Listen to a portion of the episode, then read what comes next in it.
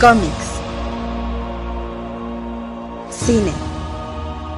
TV. Libros. Hace mucho tiempo, los cuatro medios vivían juntos en armonía. Después, todo cambió cuando la nación de fanboys atacó. Solo los bloggers, maestros de los cuatro medios, podían promoverlos por igual. Pero cuando el mundo más los necesitaba, consiguieron trabajo y se desvanecieron. Pasaron los años y dos hermanos crearon un nuevo medio, un joven podcast llamado El Café Comiquero. Y aunque sus habilidades de comunicación eran buenas, tenían mucho que aprender antes de crear un mundo extraño. Pero creo que el Café Comiquero podrá mantenerlo así.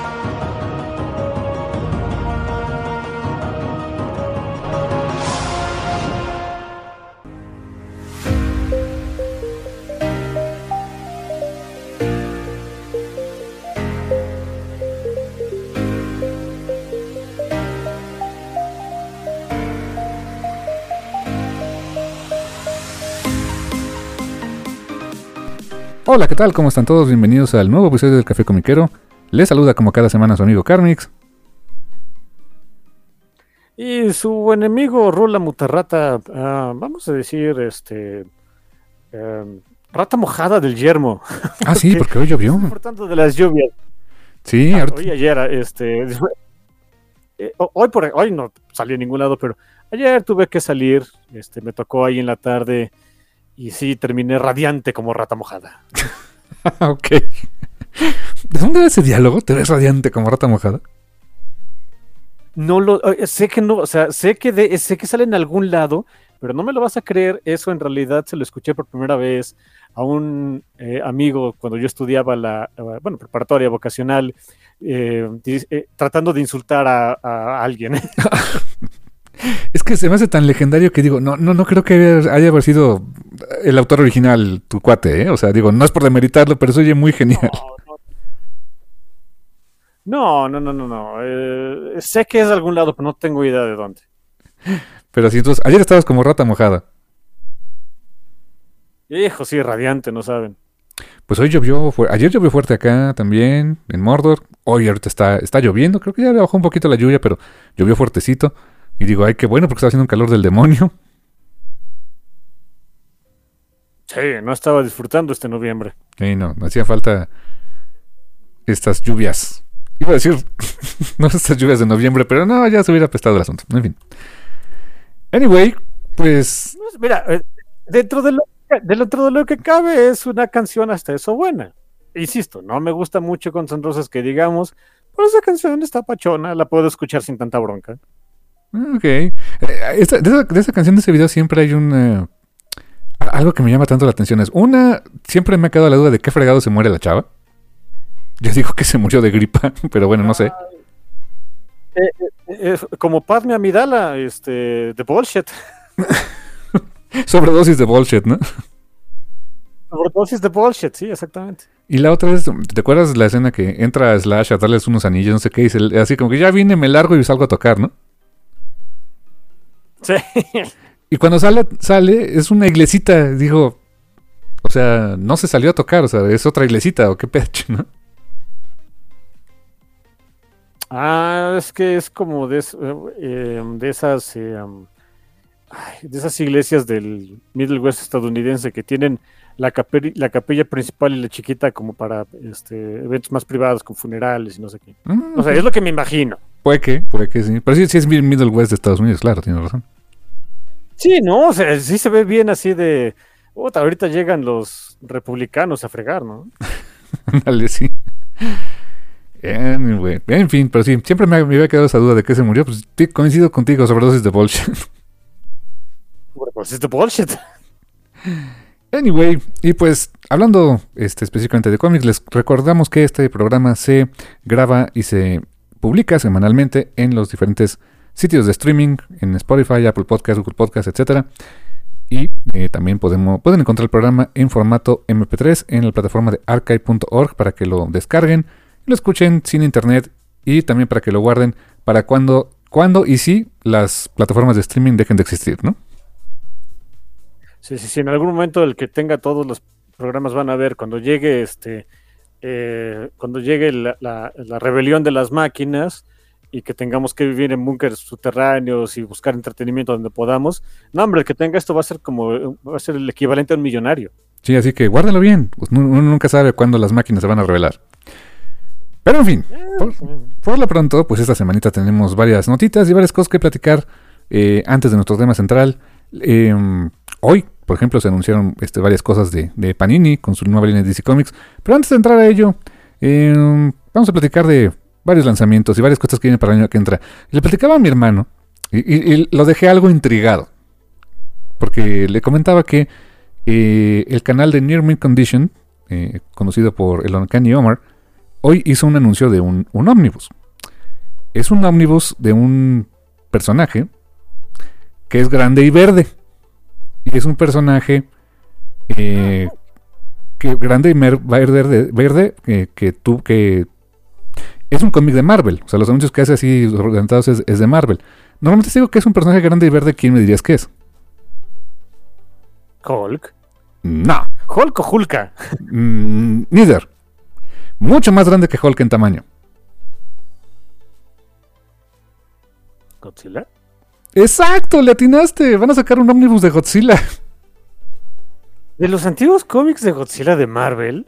No sé cómo, cómo le hicieron para los derechos, pero sí. Exactamente eso te iba a decir. ¿Cómo Gerardos le hicieron? Bueno, a billetazos, estoy preguntando. Exacto, o sea, ¿cómo se logró? O sea, billetazos, pero ¿a quién le dieron los billetazos y cómo? ¿Quién sabe? No sé si a Tojo, no sé si a quién fregados, pero efectivamente, el año que viene, eh, por ahí de octubre, va a salir eh, un ómnibus que se va a llamar Godzilla The Original Marvel Years Omnibus, que incluye toda la serie. Son 24 numeritos, básicamente. Eh, es escrita por Doug Mensch, eh, que él escribía Moon Knight. Curiosamente, escribía Moon Knight, el la serie original. Master of Kung Fu también. Y le ilustraba Herb Trimpick, en paz descanse, fíjate. Ah, digo, yo creo que le aventaron de, billetazos o bien a Toho o a Universal o a los dos y dijeron, bueno, ya nos rendimos, publica lo que quieras. Va a ser la primera vez que se reimprima este material en color. Hace muchos años, en Fantástico, yo llegué a ver un Essential. Platicábamos un poco fuera, fuera de acerca de los Essentials, que eran ediciones que sacaba Marvel para recopilar eh, mucho material, honestamente a muy buen precio, eh, pero todo era en blanco y negro. O sea, eh, así publicaron Essential Hulk, Essential Spider-Man, Essential X-Men, muchísimos cómics en ese, en ese formato. Y, sacaron un Essential Godzilla, que era justamente esta serie. Que eh, la serie se llamaba. Este. Eh, bueno, era conocida como Godzilla, King of the Monsters, por cierto. Sí, sí, sí, sí. Sí, he visto. pues.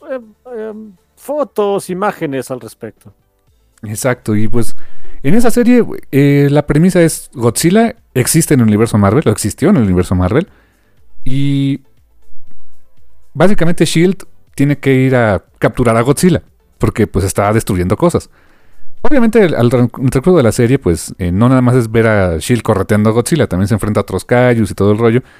Y realmente, como no como yo creo que estaban muy ocupados de decir, nada, pues no creo que tenga chance de estar corteando a Godzilla a Nick Fury, le encarga el trabajo a Dom Tom Dugan. Así que Dogan, junto con un equipo de, asesores japoneses, obviamente, pues sí, este, van, van buscando a Godzilla a lo largo de diferentes países en el universo Marvel.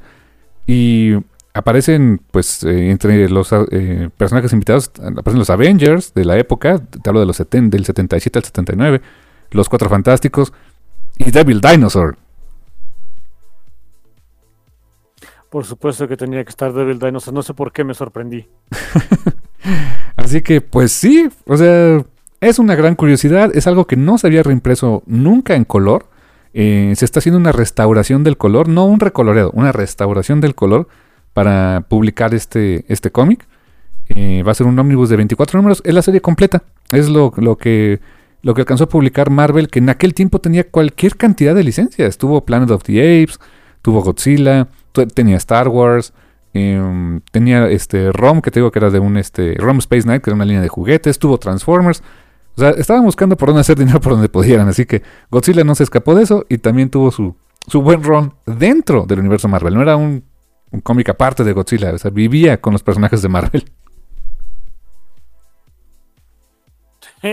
Sí, eh, ¿quién nos diría? ¿Ahora está con DC? Ahora está así, exactamente, está saliendo el crossover con DC Comics, o sea, eh, Godzilla, Godzilla para todos, ¿no? Sí, sí, sí, eh, no, no tenemos que preocupar, el, el, el- el buen dios lagarto siempre nos protegerá o destruirá, como este- del, de repente, de- depende del humor con el que se levante en la mañana. Sí. Anun- este anuncio, por cierto, llega de la- eh, eh, justamente eh, cuando ya está empezando a salir el crossover, como bien señalas, de Justice League, contra Godzilla vs. Kong. Y también a prácticamente menos de un mes de la salida de Godzilla Minus One, la nueva película de Toho, propiamente, ¿no? Ay, que ya quiero ver. Así que, pues sí, yo, yo honestamente sí me encantaría conseguir este ómnibus, la verdad. ¿En serio? Sí, la verdad sí. Me- Se, me hace. Me gusta mucho Godzilla y ese periodo de- del tiempo de publicación de Marvel Comics es tan curioso. Quisiera leer todos esos cómics, me encantaría leer todo eso, run.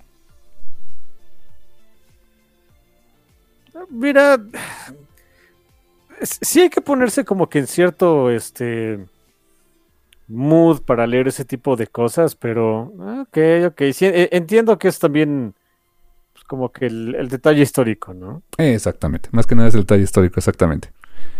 Eh, pues sí, pues, pues, eso viene para el año que entra. ¿Y qué más eh, novedades tenías por ahí? ¿Recomendaciones, carnal? Bueno, ¿se acuerdan que eh, Bolt Comics estaba sacando ahorita su estrenando su imprint este de, de Headshell con, en una colaboración con, con Slash? Ujú. de Dead Stalker, que es la novelización, bueno, la, eh, la adaptación en cómic de una película muy cutre de los ochentas, que sí vi y me gustaba, ¿no? Ah, sí, me habías platicado, sí. Como les, como les fue muy bien en la campaña de Kickstarter, porque la, la- sí se va a publicar pues, en cómic sueltito, normal, el siguiente año, pero pues ya, si alguien quería pagar mucho, mucho, mucho extra, este lo puede tener de una vez. Eh, les fue bien, les fue muy bien en la campaña, pedían 25 mil dólares, sacaron más de la, sacaron más de 50 mil, y como se cruzó a e- ese, ese threshold de, de- no, no sé cuánto fue exactamente, eh, pues uno era de, oye, si, si creo que era de llegar a los 45 mil. De si cruzamos esto, va a haber así como que un, aparte de este, un cómic sorpresa. El cómic sorpresa es una, es un crossover entre Deathstalker y Barbaric. ¿What? ¿Cómo? ¿Cómo crees? Va a haber un crossover, va a haber un crossover. Se va a pu- obvia- obviamente, este, para los que apoyaron la campaña. Yo no le entré, de una vez digo, yo no le entré porque era pagar mucho más por el envío que por el Hijo Comic. Sí. Eh, pero quienes, eh, quienes ya le mm, metieron ahí dinero al asunto, pues sí, aparte de tener su copia en físico de Dead Stalker, les va a llegar, este, pues, por así, lo mismo que pagaron, su, eh, su, su número unitario de eh, pues, crossover entre eh, Dead Stalker y Barbaric. Tengo, bueno, según lo que... No hay como que gran detalle, o sea, sabemos que lo escribe Michael Moresi para sorpresa de nadie, que lo ilustra Nathan Gooden, sorpresa de nadie, pero ya no sabemos más. Tampoco es como que necesitemos saber mucho más, ¿no? Sí, claro. eso que- Oye, pero es- históricamente va a ser el primer crossover de Barbaric en la vida. Y el primero de Bolt. Y el primero de Bolt, ¿verdad? Sí, es cierto. Sí, o sea, no había alguna no había alguna propiedad de algún otro lado. Bueno, no es cierto. Técnicamente, técnicamente sí es el primero. Porque hubo una especie de crossover más o menos en el nuevo arco de, de este, ay, ¿cómo se llama este cómic de Tim Silly? ¿Money Shot? Money Shot, eh, con un personaje que cu- cuyos derechos creo que ya ni existen. Algo, algo había ahí de ahí. Pero en realidad no, o sea, como tal no cuenta. Pero vaya, de una propiedad que existe por la que técnicamente se tendrían que pagar derechos, pero ya no porque tuvieron ahí un deal con alguien más. eh, pues sí, este es el primer crossover de Volt. Qué interesante. Y se- ok. Inesperado, ¿eh? La verdad. Sí, pues es que nadie lo veía venir porque decían, oye, pues cómic sorpresa, ah, pues todo el mundo pensó, pues algún, este, no sé, un número cero de lo que se ve ahí en, en- en la historia de Stalker o algo así. No, resulta que no. Y, y como dices, o sea, eh, los que pagaron ahorita el Kickstarter lo van a tener antes, eh, entiendo que Bolt va a publicar esto de, de Deathstalker, o sea, para el público en general el año que viene, ¿no? Sí, en algún punto de 2024 ahí para los eh, pues, apestaditos fregados como yo. Y que esperemos por ahí se incluya o liberen también ese crossover. Estaría interesantísimo leer eso, ¿eh? Sí, según sí se va a hacer, pero también no tenemos idea como que para cuándo, ¿no? Pero, pero sí, sí, sí, también, también se va a publicar para este, el resto del vulgo. Qué buena onda, ¿no? Pues qué bien. Y todo lo que les ha dado ya Barbaric Vault Comics, ¿no?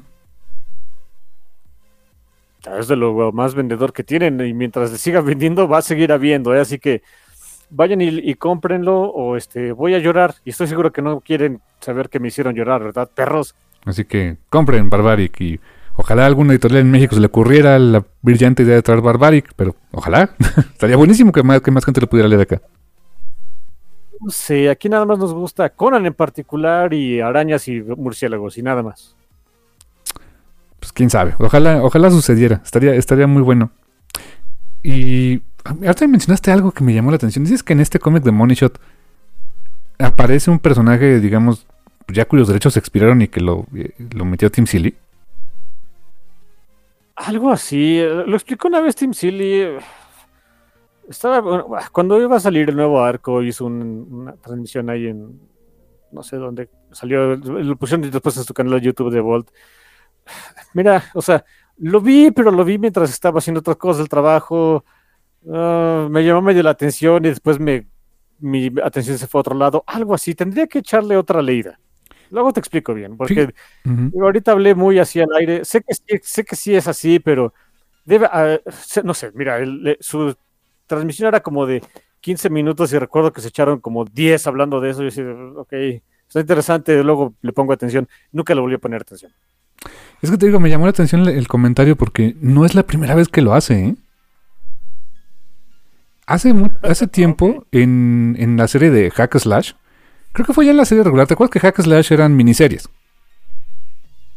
En un inicio, ¿no? O sea, eh, y por ahí tuvo sus. Eh, supongo que ahí sí pagando licencias, porque no sé ni cómo, no hubiera sido, ¿no? Pero cuando se enfrentó a Chucky, a Evil Ernie, o sea, eh, personajes que pues sí tienen licencia. Pero dentro de es, dentro de, creo que ya la serie regular de Hack and Slash, apareció un personaje que era una pues una suerte de. Aquí la usaron medio villana, pero ya acabó siendo heroína. Después eh, estuvo medio complicado. Que se llama Fantoma. No Fantomas, la amenaza elegante. No Fantomas, la, versión de Francia, no, no. Fantoma, así tal cual se, escribía. Y era un, era un cómic viejísimo, o sea, viejísimo que publicaban en. No sé ni qué editorial era.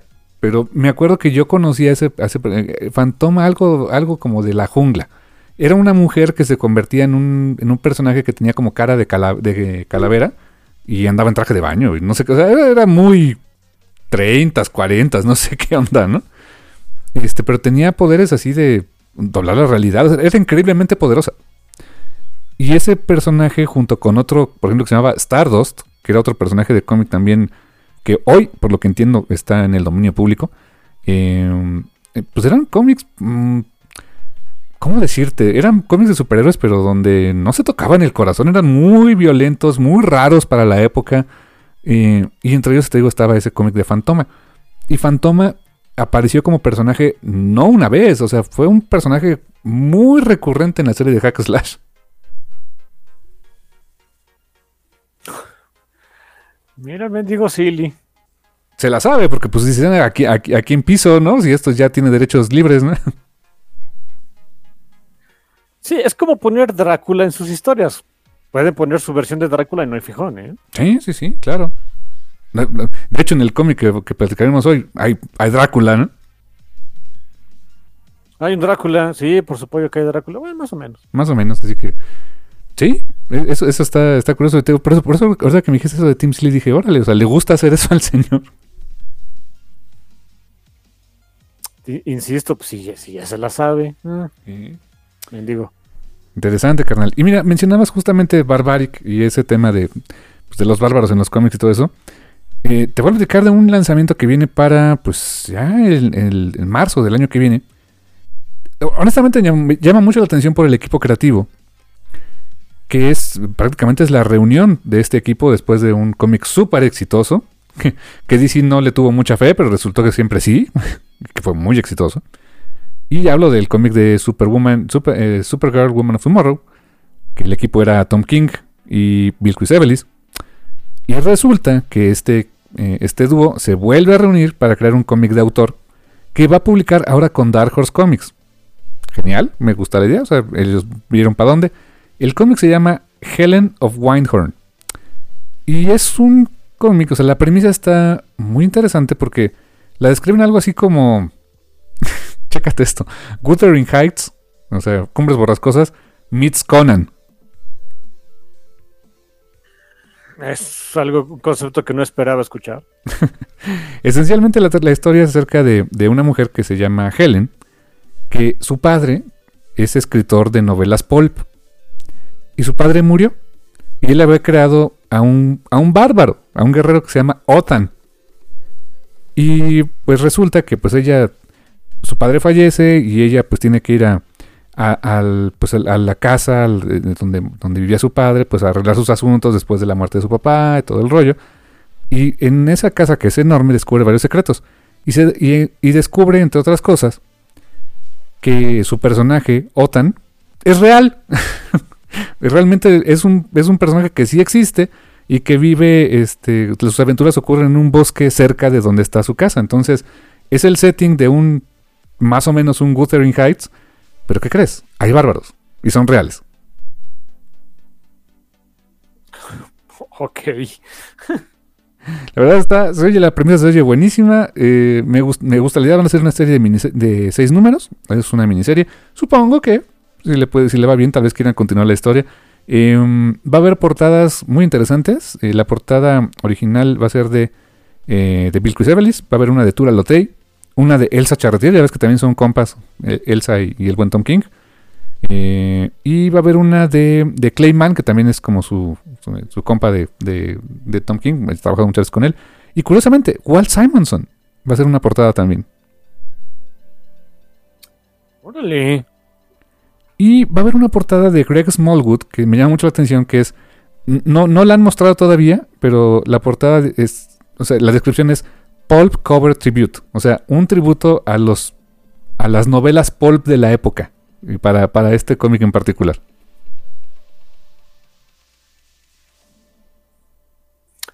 Tienen, tienen, no sé si te has dado cuenta, como que ese tipo de, de historias tienen jale, ¿eh? ¿Verdad que sí? O, sea, o por lo menos, mira, o no sé qué tanto jale tengan entre el público, pero entre los autores, o entre los que hacen los hijos cómics, no sé exactamente qué tengan, que si beban de la misma agua o cuál sea la bronca, se ven muy atraídos a ese tipo de historias. Sí, exacto, o sea, donde como que esa combinación de géneros raros, ¿no? Eh, no sé, se me hace curioso. Igual y, nada estoy, estoy viendo las cortinas azules, pero bueno. Pero sí, me llamó muchísimo la atención. La verdad, o sea, obviamente los nombres dices, desde ahí lo volteo a ver, porque dices Tom King y Bill Evelis, a ver. Y ya de saber qué es lo que estaban planeando, dije, ok, me gusta la idea. Así que sí, el equipo creativo completo, por cierto, es Tom King en el guion, Bill Evelis en el arte. El color es de Matheus López. Y letras de Clayton Cowles, que ya ves que el señor tiene. Le sobra chamba al señor, ¿verdad? Eh, a ver, es que sí. Y esto sale para marzo del año que entra, así que pues, no sé, ya, ya veremos de qué va. Me gusta la idea, ya platicaremos. Y me decías que también por ahí traías un, una recomendación, otra recomendación de cómic también, mi hermano. Sí, si no están leyendo lo de Fall of X, no los culpo de este de repente perdí un poquito el interés por los X-Men. Insisto, este, pues ya no estaba viendo como que los personajes raritos que me gustaban o están muertos o no les hacen caso y es de eh, que ver a los X-Men aburridos. No sé, no tiene mucho chiste para mí. Con excepción de Uncanny Spider-Man. Ah, el de Kurt, ¿no? El de Kurt, escrito por Cy Spurrier, este, eh, trazos de Lee Garbett, eh, con Nightcrawler haciendo la de Spider-Man. Qué hijamente divertido está el cómic. Típico cómic de Cy Spurrier. Es divertido, está súper pachón y pero esa es la mitad del cómic, la otra mitad está horrorosa y, ves hasta qué, hasta qué grado, qué, tan bajo caen los de Orkis para, para matar mutantes.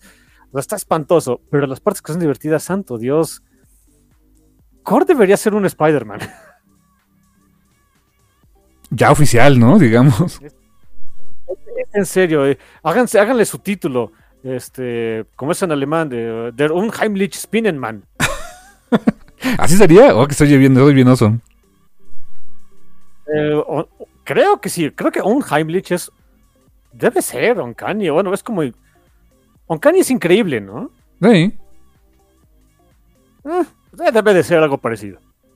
Y Spinnenman, pues es Spider-Man. ¿Así, es en alemán? ¿Spinnenman? Ah, o sea, se le dicen Spider-Man, pero si quieres la traducción en, en alemán, como decirle hombre araña en español, sí sería Spinnenman. Órale, qué cool. Oye, padre, pues ya hagan lo oficial de por sí. Me, gusta la idea que Kurt sea Spider-Man. Y sabes también por qué, porque es que es lo bonito de Sai Spurrier, él le gusta ocupar personajes que luego ya ni se acordaba uno de ellos. Eh, sale esta eh, Silver Sable. Ay, Silver Sable, que te decía que cómo la querían empujar en los ochentas para que fuera un personaje prominente, ¿eh? Eh, Silver Serval y la Power Pack. Y no nada más sale ella y, es pachona y demás. Para variar, porque siento que más bien el fetiche de Size Spurrier termina eh, en, una, moría con Kort. ¿Por qué? Porque Kort es el dude, es el, es el X-Men con más game en la historia de todos los X-Men. Y estoy hablando de la, probablemente de la franquicia más horny de Marvel. Uno hubiera pensado que era Wolverine, pero no creo. No, él es muy monógamo para, para tener tanto game. Sí, ¿verdad? O sea, fuera de Marico y esta Silver Fox, King Grey. ¿eh? ¿Sí? Se acabó. O sea, e, él, no anda saltando de, de este, diamante en amante. No, Kurt sí, ¿eh? Literalmente puede hacerlo. ¡Puf! ¡Bamf! ¡Bamf! Y vámonos, ¿no? Y es divertidísimo ver a esos dos. Eh, sobre todo porque Silver Sable sí se, se, queda fascinada con Corde. Pues no, sí está de buen ver. Y en una de esas lo atrapa, lo agarra de la cola y de, oye, hasta tu cola está suavecita, ¿no? Y corta así como que suelta mi cola, ¿no? Así de. Eso está awkward, suéltala. I'm feeling objectified, shut up. Ok. no, es, es, buenísimo, buenísimo el desgraciado cómic. La dinámica entre esos dos personajes es es adorable, es fantástica, y son enemigos. O sea, Orkis contrató a la, a, la Wildpack para cazar a Kort. Oh, fuck. o sea, y sí, es, como el, ¿sabes qué? Es como ese, esa caricatura del perro vejero y el coyote. No. sí, en horas de trabajo. En horas de trabajo, por supuesto, se, se andan disparando y, este y se tienen que dar de repente decates, etcétera. Pero fuera de ahí, se, se van al, al, tejado más este alejado que pueden encontrar y, la ropa sale volando rápidamente, ¿eh? Holy shit, ok, me gusta la dinámica. es divertidísimo, yo insisto, ese, ese es el cómic que debería ser como que, o sea, si tanto quieren empujar para que Spider-Man sea como que todo es Spider-Man, bueno, Bambi los venados, pongan ese. leí el primer número, me gustó mucho. No he seguido la serie, pero yo creo que sí la voy a seguir, ¿eh? Me gustó mucho. El primer, la premisa me gustó bastante. Y qué, padre está el diseño de Kurt como Spider-Man, ¿eh? eh sí, eh, es, raro, es bonito, está tapachón. No sé. Oye, esa dinámica de Silver Sable y, y, Kurt me suena un poco a, a las antiguas dinámicas de, de Felicia y Spidey y Peter. Más o menos, de hecho sí. Algo así, ¿eh? ¿eh? Eso sí, de repente también, digo, si, lo van a leer, eh, pues eh, apretujen un poquito el corazón, porque de ahí no, por cor nos enteramos, o sea, es, un comentario que hace un poco al aire. Silver Sable le pregunta por un personaje en particular, no les voy a spoilear quién, pero también, pero es una persona que puede teletransportarse. Y Cortis se entristece así de, oye, ¿qué, le pasó a este personaje? No, no es Pixie. Este, y Kurt dice, eh, tengo entendido que Orkis mató primero a todos los teletransportadores. O sea, lo que me dice que sí, Pixis ahorita está muerta como el dodo. Oh, fuck. Oh, shit. Ojalá, ojalá no se quede en ese estatus. ¿Sabes quién, quién era mi teleporter favorita por muchos años, aunque duró poquito en el universo normal? ¿Mm? Blink. Ah, Blink era muy buena. Sí, te digo, duró, o sea, en el universo normal, no sé si regresó, pero ves que se murió en esa serie de... Ay, ¿cómo se llama? De Fal- Phalanx Covenant, esa que te encantaba. Sí, sí regresó, ¿eh? Ah, Ah, pues, sa- sale en este. En, en este cómic de Cy Spurrier, este Way of X. Ah, claro, sí, porque fue, claro. Porque yo me acuerdo, me acuerdo de ella, obviamente, en, Age of Apocalypse, el personaje era fantástico. La dinámica con Sabretooth era buenísima. Ah, era genial. De, esa de, pues era básicamente su hija adoptiva. Uf. Sí, era como, como Logan con You Name It, ¿no? sí, sí, sí, Logan siempre tiene este, unos papeles listos para firmar este, el certificado de adopción, salvo por la, la que sí es su hija y, su, y el clon de su hija, ¿no? Ándale, sí. Ellas no. Eh, Oye, ellas no cuentan así de gracias, ¿eh? así de, "Oh, gracias, y Hisako y todas las demás, ¿no? Sí. Y Jubes. Así como que ay, eh, ella sí, sí, ay, sí, mis hijitas, y ustedes no, sáquense. Así de, mm, bueno. Y te digo, me gusta, y esa dinámica me gusta mucho. También cuando era parte de los Exiles. Qué buen cómic era Exiles, ahora que me acuerdo, ¿eh? Exo, Exo estaba muy divertido. Sí, todavía, fíjate, Exiles duró un montón. Todavía cuando fue lo de House of M todavía estaba en publicación. No me acuerdo, quién sabe en qué habrá acabado ese, ese, cómic. Pero me gustaba la idea de diferentes universos y los, ex- los Exiles, básicamente mutantes de diferentes realidades reunidos para este, corregir este, errores de, la- de otras realidades. Eso estaba muy bueno, daba, daba para mucho esa historia. Sí, curioso, ¿no? Cuando todavía no estaba tan sobado lo, lo de los, lo del multiverso, estaba, eh, ese era un concepto padre. Ahorita no sé qué tanto jalaría, o sea, no- bueno, no sé qué tanto me interesaría ahorita. Sí, sí, sí, sí. Pero bueno, pero sí que digo, no, me hace sentido que los de Orkis hubieran matado a muchos del- a todos los teletransportadores. Me imagino que también está muerta como el dodo, así que ok. ¿Quién? Esta Blink. Blink sí, debe estar muerta, Pixie debe estar muerta. Eh, Iliana no, es la única que no, pero anda como chipil, así que luego veremos. Su poder de Ileana era básicamente del transportarse, ¿verdad? Pero pues realmente lo que la volvió lo que es es la magia negra, ¿no? sí, sí, los stepping discs. Ese, ese realmente es su poder mutante, ¿no? Sí, sí, sí. Sí, todo lo demás ya es este, sus magias acá locas. Por eso fíjate que ella no la cuento como una teleporter, la cuento como una hechicera. De- en mi cabeza es más bien un, un tema de hechicería lo de ella. Sí, aunque déjame decirte que siempre que sale de invitada en algún cómic es porque es este la Uber mutante, ¿eh? Ok, está bien. De hecho, eh, eh, se hizo una especie de mini meme ahí entre los fanáticos de X-Men cuando salió el nuevo, el nuevo traje que le pusieron a, a Magic, que es pues rojo con rojo, este, amarillo con negro. Ponían así el, el nuevo diseño que de Rod Rice, muy padre, muy bonito. La ponían así a ella y junto a un taxi de Nueva York y encuentra las diferencias, ¿no? Sí, es cierto, le pusieron traje de taxi. Así que de por sí era como que este la, la broma de que era el Uber de, de los X-Men. No, pues ahorita imagínate.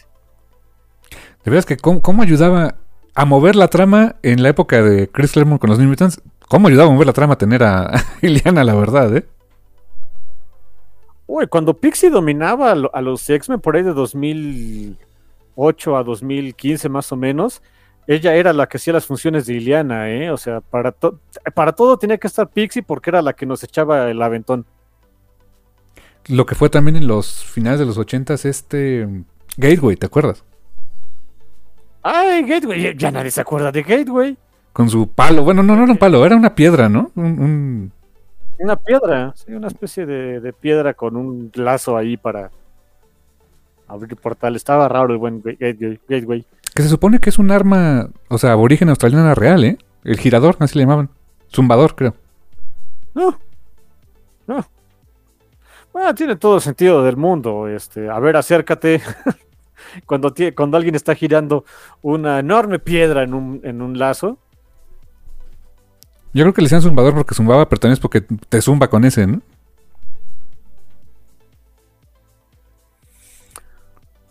Pues no, no había hasta un... Sí, claro, este, la onda, o sea, una de las armas más de la antigüedad más primitivas y, siendo honestos, em, eficientes del mundo, ¿eh?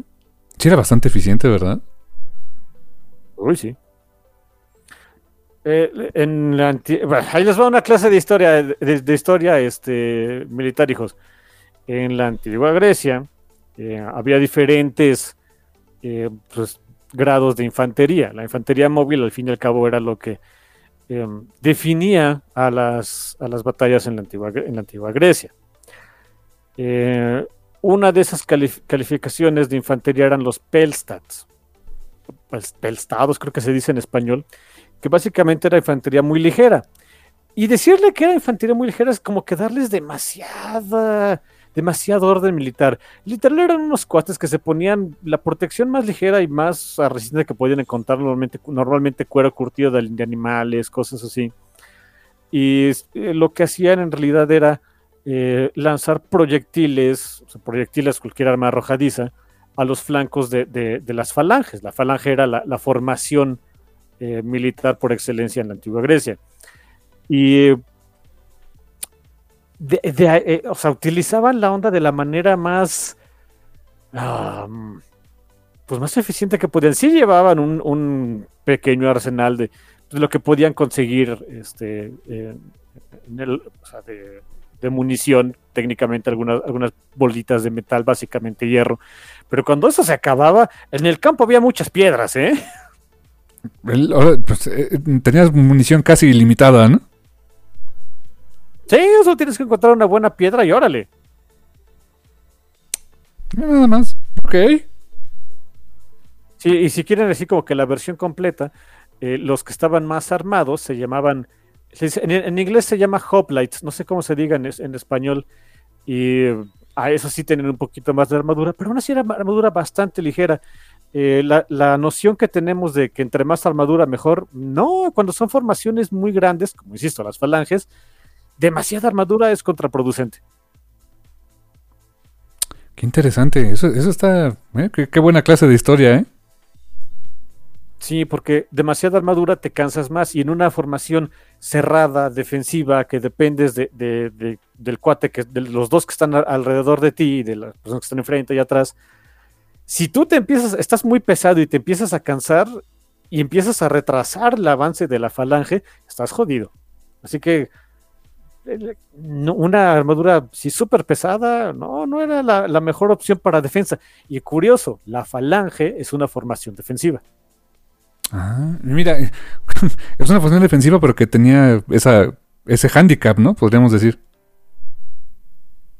Sí, el, gran hándicap de esa, de esa este, formación defensiva era que funcionaba realmente solo en, en terreno plano, no tenía casi nada de movilidad en los costados, o sea, no, no, no era de que, eh, chin, este, vamos a movernos a, tratar de, de, de- de flanquear al enemigo, no, no se puede. Literalmente era, tenías unas lanzas enormes, empujabas y picabas al que estaba enfrente, y de eso, eso era todo, es, esas eran las batallas en la antigua Grecia quien les puso en la torre por la, la versatilidad de, de su formación era la Legión Romana.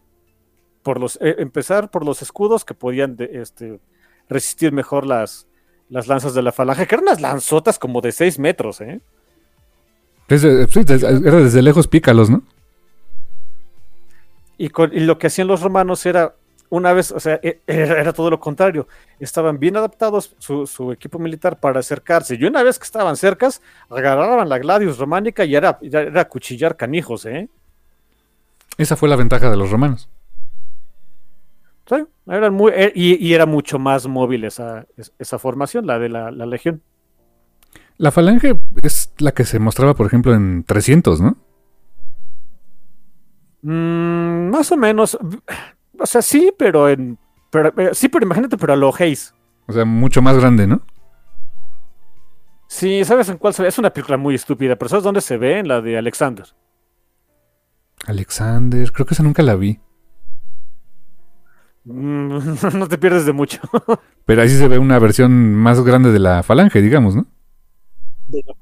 Sí, de, de cómo era una, una, o sea, eh, es un poco más realista de cómo era una batalla en la antigua Grecia, insisto, era agarrar dos falanges, este, agarrabas las lanzas y picabas hacia adelante y el que y el que el que dijera pido ya ya estuvo hasta aquí era el que ganaba, era el que perdía. Ok.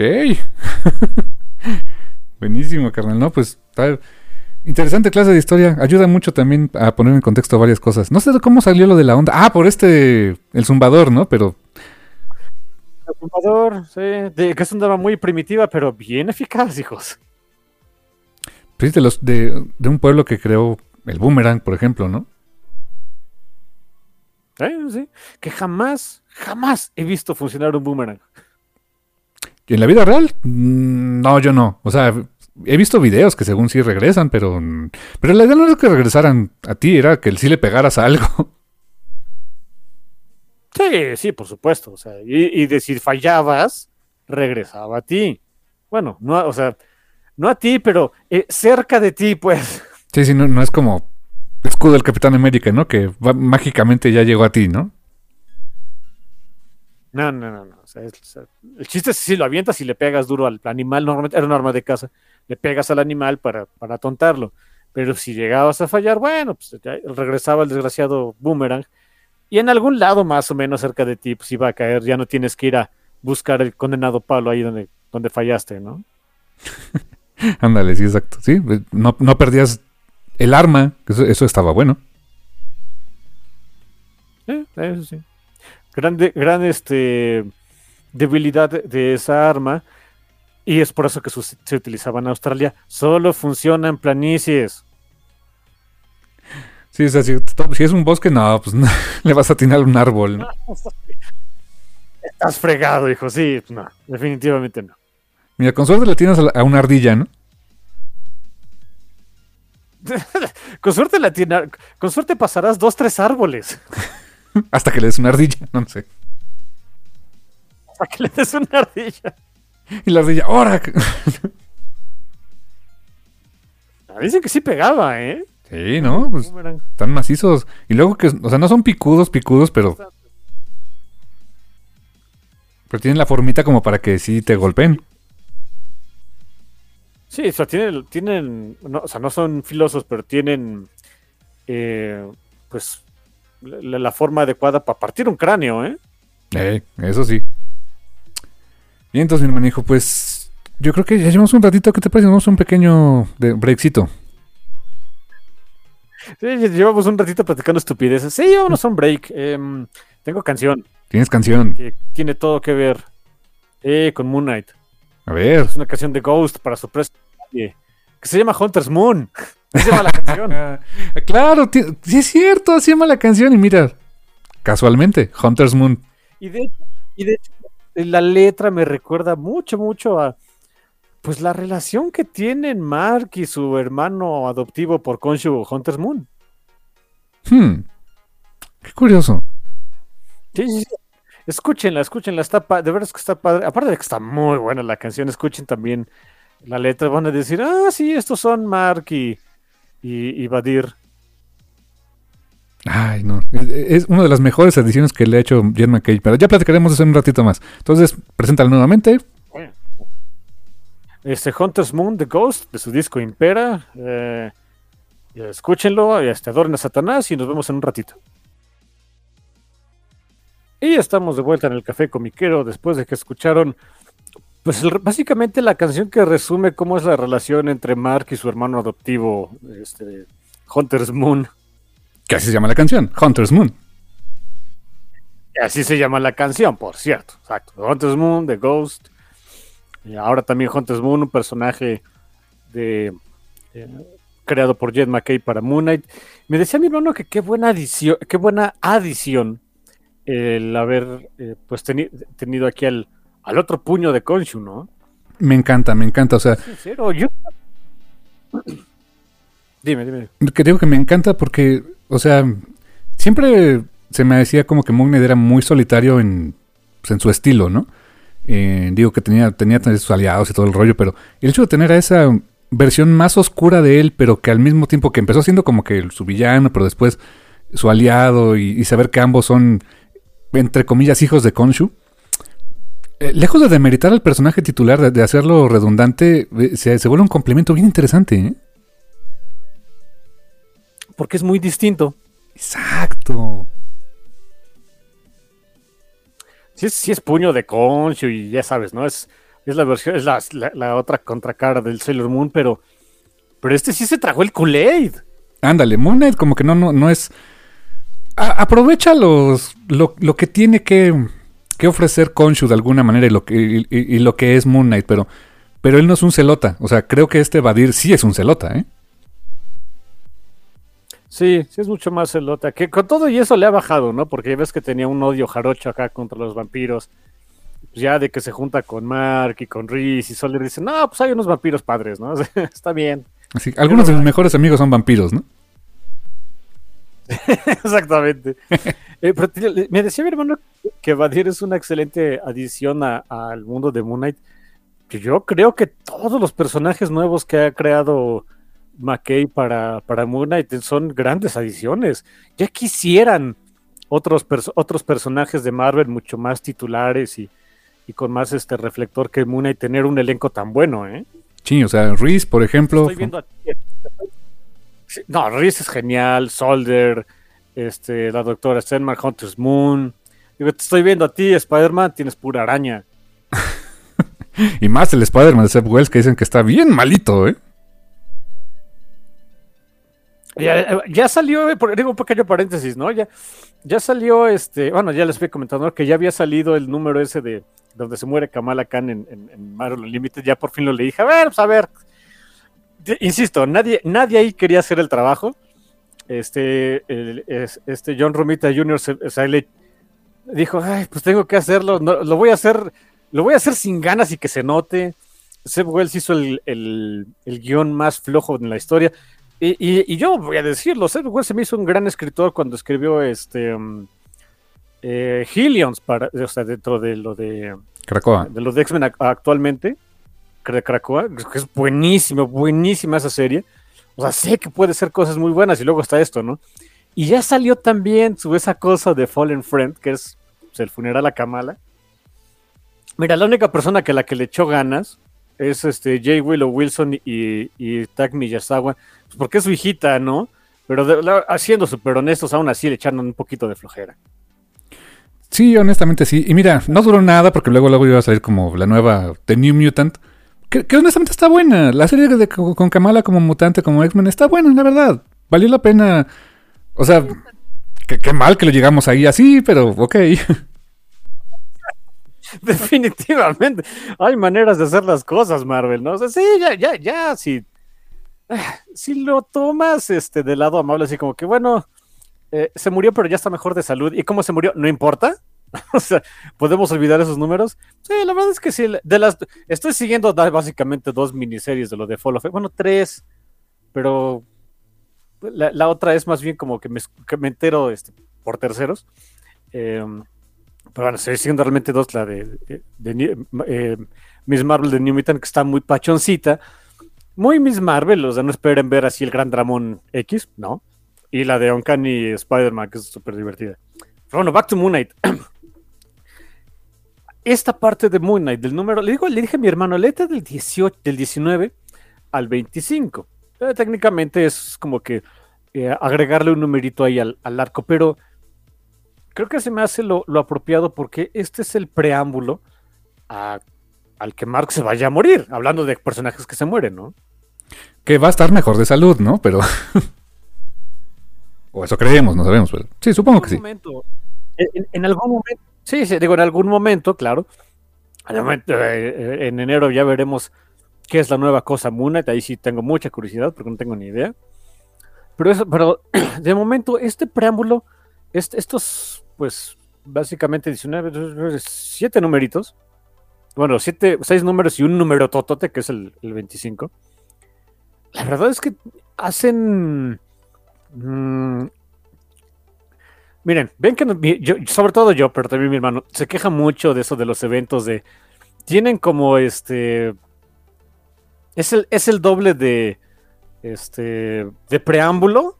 Pasa el evento, que son cuatro numeritos. Luego el aftermath, que es otra vez como ocho números, ¿no? Dices, bueno. McKay aquí hace algo muy inteligente. Ah, o sea, dentro del. Nada, nada así de. Este, de, Death of Moon Knight, de este. Eh, o algo así. No, no, no. Pero eh, este, este arco de historia eh, lo aprovecha para poner. Eh, em, empezar a encajar las piezas de, de cuál va a ser la caída de Mark. Y lo que estamos viendo que es la caída de Mark, muy, muy a la, a la Mark Specter, es sus propias malas decisiones es algo que siempre lo ha perseguido. O sea, históricamente a Moon Knight entiendo que siempre lo ha perseguido eso desde su origen. O sea, eh, su origen es básicamente una serie de malas decisiones. Y ahora eh, esas decisiones que ha tomado lo llevan a este punto de su vida donde hasta sus amigos, sus amigos más cercanos y amigos a los que ya, este, y voy a ser muy honesto, no era, no, no, no, no tuve ese um, rapport como para decir, ay, qué lástima que les pasó esto, pero entiendo que de series anteriores tenía otros aliados que aquí se ven muy afectados todo eso le está pegando, o sea, lo están minando poco a poco, llegándole por donde más le duele, por la gente que quiere, ¿no? Sí, que es algo bien curioso. Uno hubiera pensado que, bueno, pues la cosa Moon Knight es acá, está medio loquito, ¿qué le importa a la gente? No, es alguien que sí tiene mucho, mucho apego por, por aquellas personas que, eh, que aprecian su vida, porque hay un número muy padre que es el, el 24, ya ahorita hablamos de ese, Em, no, no son tantos, o sea, cada vez le quedan menos. Cada vez le quedan menos y, y, los van cazando sistemáticamente. De hecho, eso este, se, va, se va viendo a lo largo de este arco. Que, algo que me gustó que, mencionabas y que mm, hasta, hasta después de darle una releída al, arco completo, dije, ay, sí es cierto. Es muy episódico. Es curioso, o sea, es una estructura diferente a lo que normalmente Marvel los tiene acostumbrados con sus eventazos, ¿no? Este es muy episódico, cada número pues es unitario de alguna manera, ¿no? Sí, porque mira, el, número, miren, el número 19 es una aventura con Hunter's Moon ayudando a los moloides. ¿Quién se acordaba de los moloides? Y además, los moloides, ¿con qué los asocias? Fantastic Four, 100%, ¿no? Y, que, pero también son habitantes que caminan en la noche. Entonces, ¡oh, qué interesante! Jet McKay, como siempre, sorprendiéndome, ¿eh? sí, sí, exacto. O sea, cuando, porque llegan los, llega un moloide ahí a la Midnight Mission y pues le pide ayuda de Mune porque había unos dudes que estaban pues esclavizando a los moloides. Y, y pues va, va, va, va, a este Vadir y va a Marca ahí a, los túneles ahí de los moloides a, ver qué onda. Y Vadir le dice, oye, ¿de veras quieres ayudar a los moloides? Así como que, porque, oye, pues, es que son, son viajeros de la noche también, ¿no? Pues, hay, hay, que ayudarlos. Está bien, vamos a partir cráneos, ¿no? Total, de, eso vivimos. Y es una aventura muy pachona. Eh, hay un hay un segundo segunda eh, segundo plot ahí que es eh, la entrevista de un antiguo camarada de Mark de lo que y también yo como mi hermano, no, este es el primer cómic de Moon que leí en mi vida, no tenía idea de que eso existía en algún arco anterior, Moon tenía una cosa llamada The Shadow Cabinet, que eran como que sus informantes, comparsas, este, choferes, pilotos de del, del Mooncopter. Y uno es una de estas personas, un, pues un investigador, un psiquiatra, que el que empieza a entrevistar a Zodiac, quien es el, lo, lo que nos está vendiendo Maquilla hasta el momento, hasta este momento era como que el el villano de la historia, ¿no? Em, es muy interesante la interacción de Zodiac porque Zodiac es un psicótico, es eh, totalmente es un psicópata. Eh, tiene cero este, e, empatía por las personas y lo que quiere es hacer, o sea, tiene una obsesión con Moon porque dice en sus palabras, Moon tiene mucho potencial para ser un verdadero agente del caos y, no se deja, ¿no? Eh, es, acercarse, nos da ahí otro, otro vistazo a esa así que, que está proponiendo McKay de Soya, que está interesante, por supuesto. Eh, la parte de, de, Hunter's Moon y, Mark es muy, muy divertida, evidentemente ahí eh, dándose de trancazos con, los que estaban esclavizando los moloides. Eh, y cuando llega el siguiente número, o sea, hay, hay un, hay un cliffhanger, hay, un payoff de ciertas escenas que pasan en el número 19 de unos dudes que iban, aparentemente estaban este, eh, pues, planeando una especie de hit, o sea, como, unos, como unos gangsters. Y fuera de eso, o sea, fuera de, de, de, de de esa, que son los últimos paneles, por cierto, la verdad es que bien puedes leer del 19 y, y, y al 20 como números separados, ¿eh? Totalmente. Y me encanta que en el 19 hay una revelación muy interesante respecto a.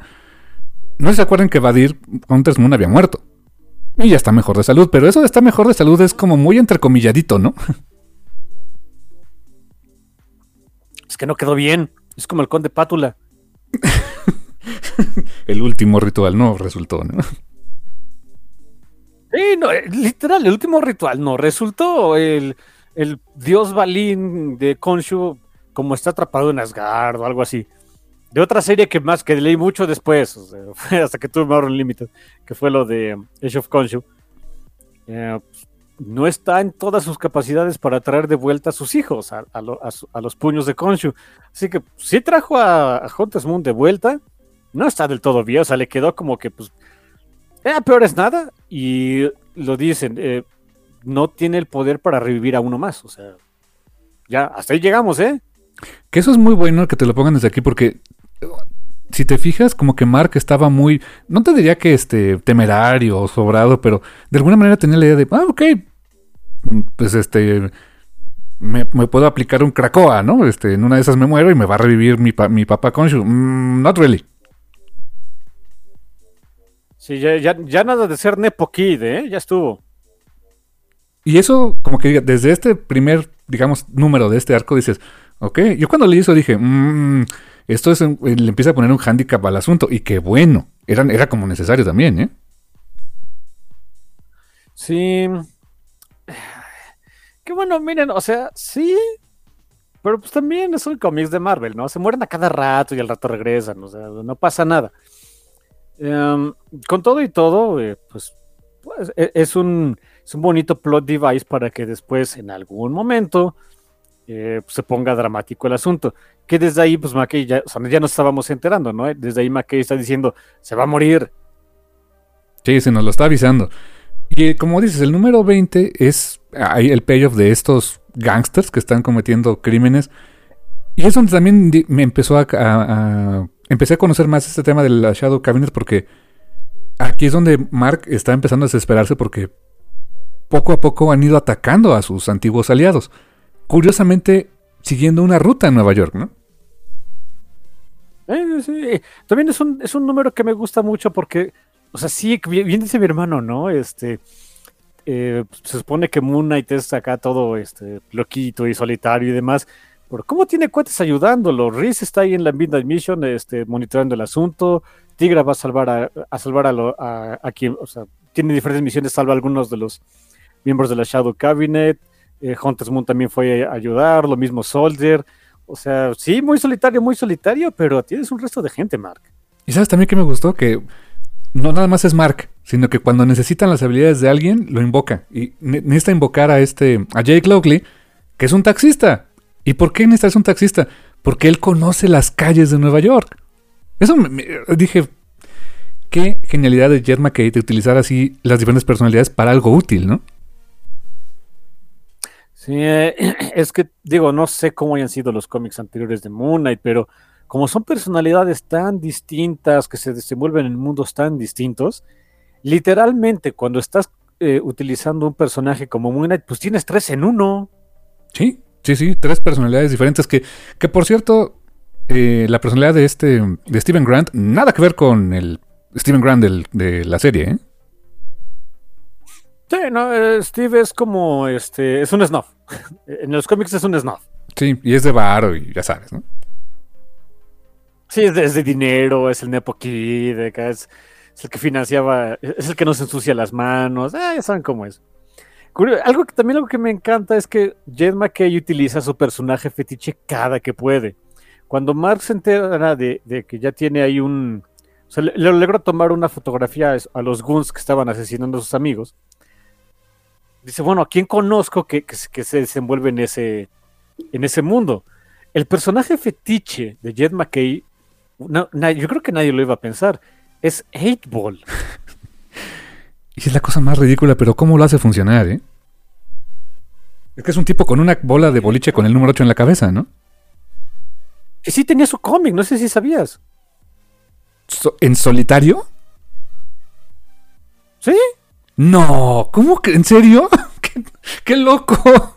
alguna vez Jed McKay puso ahí unas fotos de sus cómics antiguitos de 8 Tiene como, o sea, trata de, de- está tratando de conseguir toda la colección. Ahorita tiene nada más poquitos, pero, pero sí. Sola- bueno, con- solamente a él se le hubiera... ¡Qué barbaridad! No, no sabía eso, ¿eh? Y, y- y le habla Mark, o sea, Mark le, le marca ya a 8 Que me encanta que 8 pues es un, pues es un gun perdedor, ¿no? O sea, está, fíjate, o sea, es una es la escena más, más Marvel del mundo. Es, por eso es que los cómics son muy, van a ser siempre muy superiores a las películas. ¿Dónde van a tener una película donde Moon Knight le tiene que hablar a un dude que está tomando un baño de burbujas con su casco de, bola de, número 8 de billar? O sea, y, te lo hace funcionar este, la- conversación. O sea, no tiene expresiones el 8 porque es una bola de billar. Pero el lenguaje corporal que le mete Alessandro Capucho, de veras que sí, sí, sí, sí te vende bien lo que está sintiendo el personaje, ¿eh? Terror de que le hable Mark Spector. Pero bueno.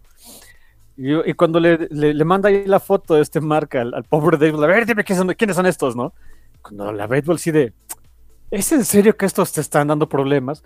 Son unos personajes que sí, sí existían y sí se enfrentaron alguna vez a 8 y 8 les ganó, eran los eh, de Harley Quinn Hitmen y son tal cual, unos, eh, pues una especie de gangsters eh, vestidos muy ridículos, como si fueran, o sea, no exactamente como arlequines, pero.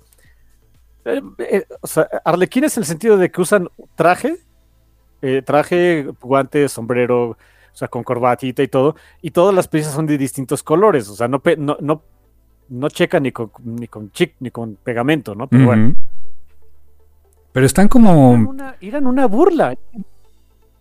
Ajá, eran chistosos, pero aquí lo que nos muestran es que está, están, de hecho hablan, eh, hablan raro, hablan como poseídos, ¿no?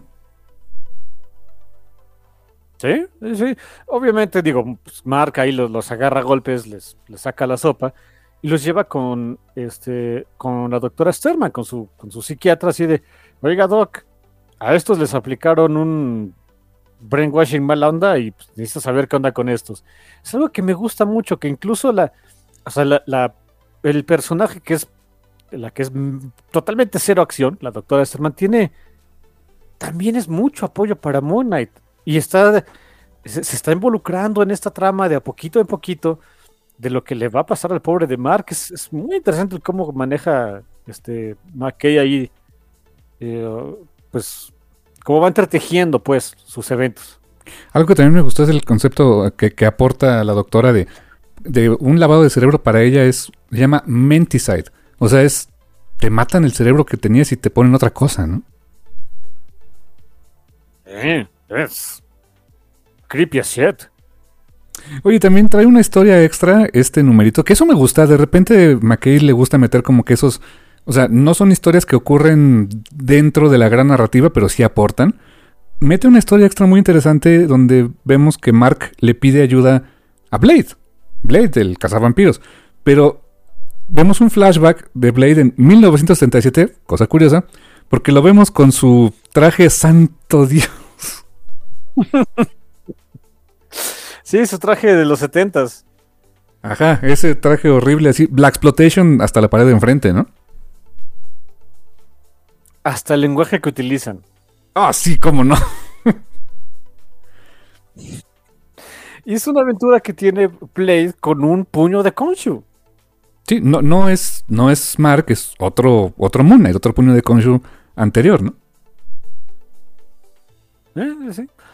Y, y como queda en deuda, o sea, no exactamente en deuda, pero pues quedan buenas bu- buenas migas con ese puño de Konshu cuando Mark le pide ayuda. Dice, oye, ¿para qué Mark le va a pedir ayuda a Blade?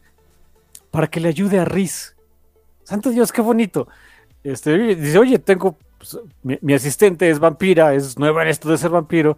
Necesito alguien que le ayude a, pues, a sobrellevar el ser vampiro y solo conozco a uno que me, que me habla, así que, ¿le ayudas? Y Blade dice, sí, cuando quieras, órale. Y Sí. Mark se sorprende, ¿no? De bueno, ¿qué mosca te picó? No, no, no, tengo una deuda con, con el puño de Konshu. Y el pobre de Mark de, ay, ahora, ¿qué te debe uno de estos mensos? No, no, no, ustedes, tú, ni tú ni tus locos otros, no, no. Otro puño de cosas. Estuvo muy padre esa historia, me gustó mucho. Y me encanta que este. Eh, pues, pues Blade, o sea, sí, o sea, dice, te ayudo y toda la onda.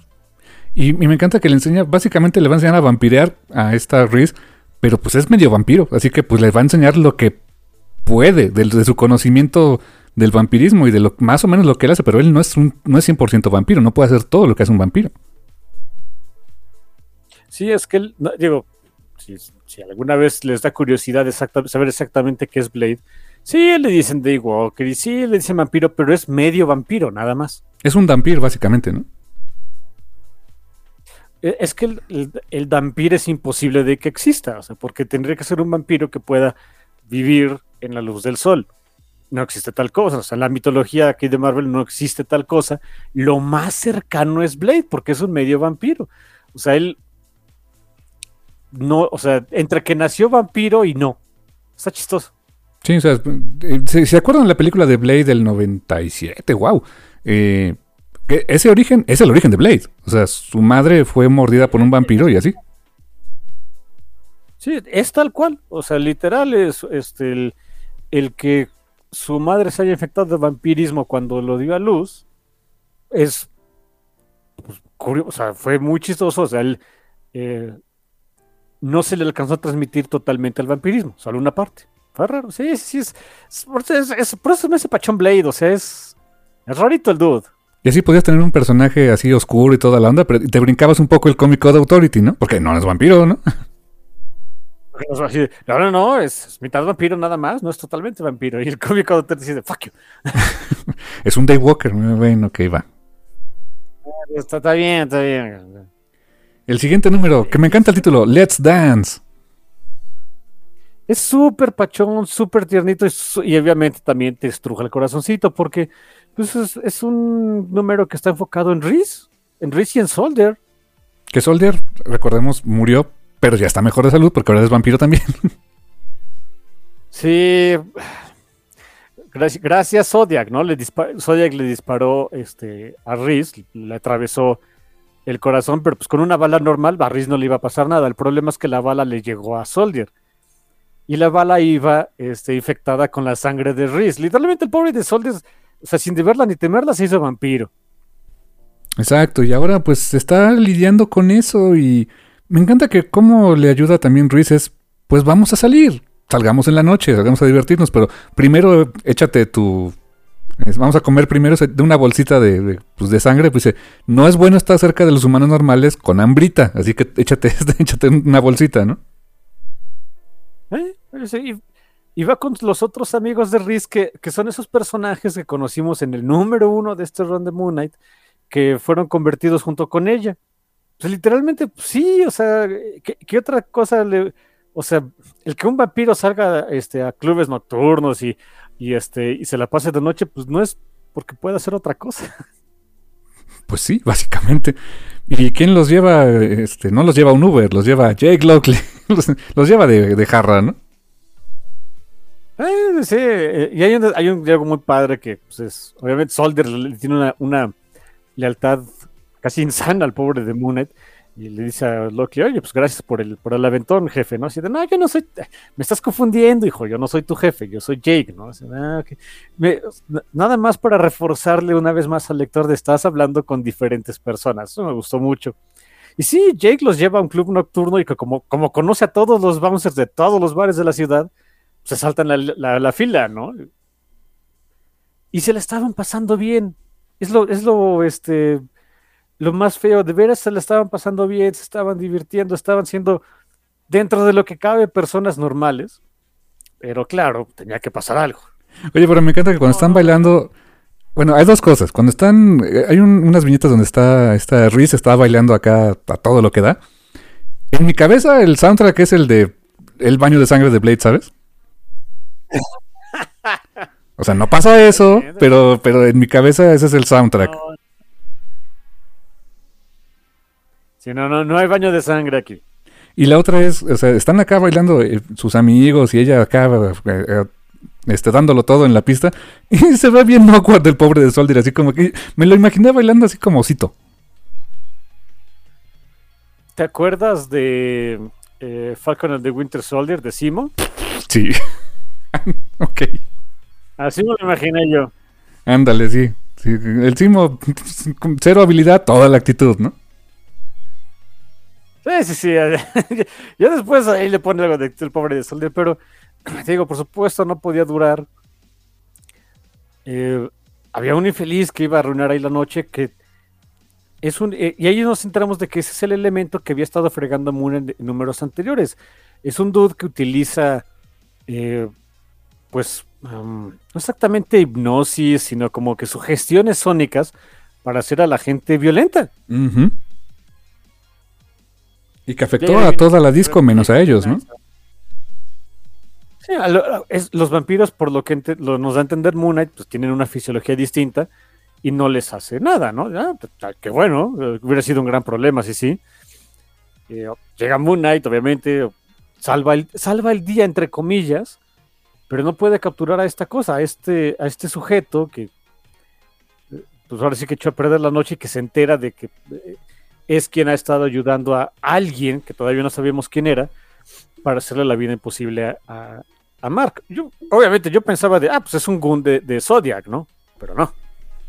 Dos detalles que me encantaron mucho también de este número. Vemos un poquito del entrenamiento de, Blade a esta Ruiz. Y funcionando, ¿eh? Ah, sí, sí, ya sabe hacerse niebla esta Ruiz. Y, un detalle que no sé si checaste de la ropa, digo, esto no sé, no sé de, quién habrá sido, si de Alessandro Capucho o del mismo Jet McKay. No sé si viste el, vestuario que trae Ruiz, que es un vestido corto pegado, y trae un, un en los hombros como, como dos sombreritas amarradas por una cadena. Son lunitas. Son medias lunas. Ajá. Dije, ah, me gustó ese detalle visual, ¿eh?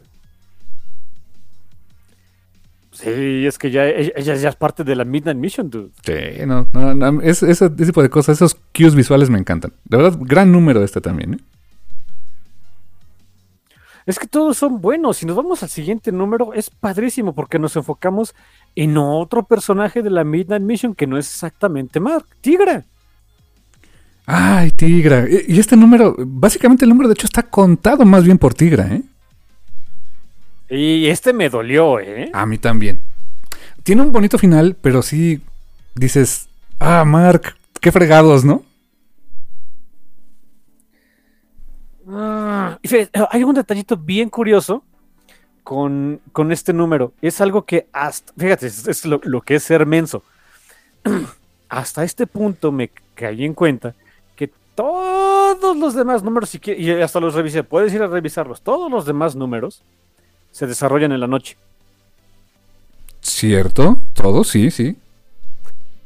En este no. ¿Por qué? Porque no está enfocado en Moon Knight, está enfocado en Tigra. Y es un detalle que me gusta mucho del, del, cómo escribe las cosas McKay, porque estoy seguro que esto no es, o sea, no es accidente. Todo el setting que ha utilizado McKay es Moon Knight en su Midnight Mission, precisamente, eh, atendiendo a la gente y los problemas de la gente durante la noche. Realmente nunca habíamos visto hasta este momento. Ah, había, hubo solo un momento, pero es, fue muy chiquito y fue para uh, hacer cenizas a un vampiro nada más. Eh, pero no habíamos visto la luz del día en todo el cómic. Es cierto, casi todo, prácticamente todo es de noche, las luces son luces artificiales, y así lo, Rachel Rosenberg así lo hace, ¿eh? Sí, sí, sí, digo, todo ese setting que pone aquí, digo, yo, soy burro, ¿no? Hasta que llegó este número, me cayó el 20 de, no manches, es cierto, todo lo que estamos viendo era de noche, porque pues es Moon Knight y, todos los elementos de, los, de proteger a los viajeros de la noche, bla, bla, bla, bla, bla, toda esa enorme mitología que tiene el personaje. Y cuando por fin llega el turno de brillar para alguien más, no todo se desarrolla en la noche, de hecho empieza Curiosamente, este cómic, bueno, después de, un, pequeño intro, donde aparentemente uno de los antiguos enemigos de Mark, de Midnight Man, eh, pues regresa a, Nueva York. Y lo siguiente que vemos es a qué se dedica eh, pues Moon Knight y Tigra, que, son grandes amigos desde West Coast Avengers, ¿eh? Tiene muchos años eso, ¿eh? ¿A qué se dedican cuando no están en la, en la Midnight Mission? Pues literal se ponen a ver películas con el hijito de Tigra, que ay, el hijo de Tigra, este William. Ay, hijo. Oye, me encanta que ven películas en VHS. ¿Eh? Sí, sí. Tigra es, eh, Tigra es mujer de cultura. Le gustan los, los VHS, los discos de, de vinil, los CDs. Y también porque es lo que tiene, ¿no? O sea, ahí... Y de hecho también lo dice Tigra, dice, es que es un problema estar jugando con, bueno, manipulando CDs o DVDs para poner películas cuando tienes garritas. Y dije, ah, claro, tiene sentido. Bueno, eso solamente si, la, si lo agarra como los salvajes. Tigra, o sea, es que se, agarra, o sea, pues, vinilos ni modo, eso sí no los agarres. Pero los CDs, pues agarras con las puras yemas, no les metes los dedos. Y también algo que me encanta es que dices, ¿de, qué viven? Pues vive de, de, como una pensión de Avengers que les dan, así como que o sea, no es mucho dinero, pero les da para vivir, ¿no? Sí, es por eso que yo creo que Spider-Man está tan amargado, así de, ¿les dan dinero? ¿A ustedes les pagan? Si te puedo ser Avenger un rato, no. ¡Ah! ah pues te acuerdas cuando fue, eran los que, los Avengers de Hickman, así de que Iron Man va convenciendo a todos que se unan y este, y, le, va con Peter y le dice, Peter, ¿va a haber dinero? Sí, oh, gracias Dios. sí, es cierto. O, ese comiquito que luego anda circulando en redes, ¿no? Donde se están peleando Batman y Iron Man a billetazos y llega este Spider-Man a recoger lo que se les cae. Bien triste el Spidey. Oh, genial. Porque es algo que me gustó mucho de, oye, sí, o sea, ¿qué, hacen en, su vida normal? Son personas normales. Si no fuera porque es este, una mujer gato que tengo entendido que el origen de Tigra está bastante trágico. Sí. O sea, de que anteriormente era un personaje aparte, se llamaba The Cat. Y nada más usaba un, traje de gato. O sea, el traje de gato a la, Marvel, no es un furro. Eh, pero que después este, le, eh, le, matan a su, a su prometido y hay, hay, hay un asunto ahí sobrenatural con el dios gato, algo así, supongo que, que Basto, algo así. ¿Quién es quien le da los poderes a Tigra? Y al principio era una villana. Era villana y ya después se, se reformó, llegó con los Avengers, West Coast Avengers y todo ese rollo. Eh, sí, sí, ahí conoció a Mark. Y, Mark y ella se llevaban bien porque eran los apestaditos. Fíjense, fíjense lo que les estoy diciendo. Eran los apestados de los West Coast Avengers. Dirigidos por Hawkeye, por cierto dirigidos imagínate qué tan apestados tenían que estar. Y ahorita van a brincan los fans de Hawkeye. Me, me, incluyo, me gusta el personaje, pero come on. Hawkeye era Second Raid Avenger, perdónenme, pero es verdad.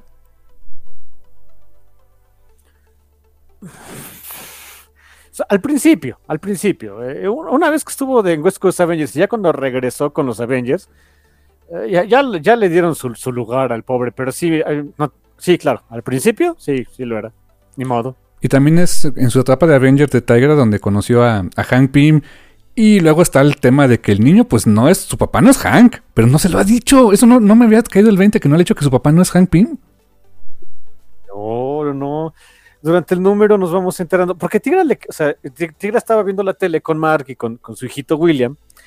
Eh, que por cierto, el Mark, bien creepy, o sea, se, se, vaya a, este, a pasar el rato con Tigra, su hijo, vestido como Mr. Knight. Así de... traje y con máscara y todo así de. Mark, no. Sí, no, no, no, no abandona la, identidad, eso está raro. habla, habla mal de Mark, en fin. Y están viendo las noticias, y en las noticias sale la, nota de que regresó el Midnight Man. Y pues Tegra le dice, oye, no vamos a hacer algo con ese, si es de tus, pues es de los tuyos, ¿no? Y Mark le dice, pues no, no iba a hacer nada, no, no nos está haciendo nada, no está atacando gente, está robando gente rica, que qué me importa, pues ahí lo voy a dejar, ¿no? Y a Tigra eso no le sienta bien. Y Tigra, por si, por si tenían la duda, Tigra no es nada más eh, heroína de acciones, es inteligente, es muy inteligente y es una gran detective. y, y, tiene todo el sentido del mundo que sea detective y que sea buena para eso, cuando tiene los instintos de un cazador Mm, exactamente. Pues sí, claro, tiene todo el sentido del mundo. Sí, yo sé que en, West Coast Avengers lo usaban más eh, Deployed Device cuando necesitaban un poquito de alguien que, se agarre a garrazos y, trancazos con alguien, pues llamaban a Tigra. Sí, lo sabemos. pero tengo entendido que también había varios números donde sí, la ponían. Era como su. Era como su Spider-Woman sin que fuera Spider-Woman. Ándale, algo así, exactamente. Estaba rarito. Y estaban, y precisamente Tigra está ahí, o sea, ya saben, ¿no? En, en modo detective, busca- eh, eh, uniendo este, pistas y demás. Cuando pues William, su hijito, eh, su hijo, su niño gato, le pregunta, le llega a preguntar por su papá, por Hank. Y pues, o sea, en, el- en la mejor de las circunstancias, decir que, que- que, pues tu papá es Hank Pym es un, es un legado un poco problemático por todos los problemas que Hank, que ya sabemos que tuvo, ¿no?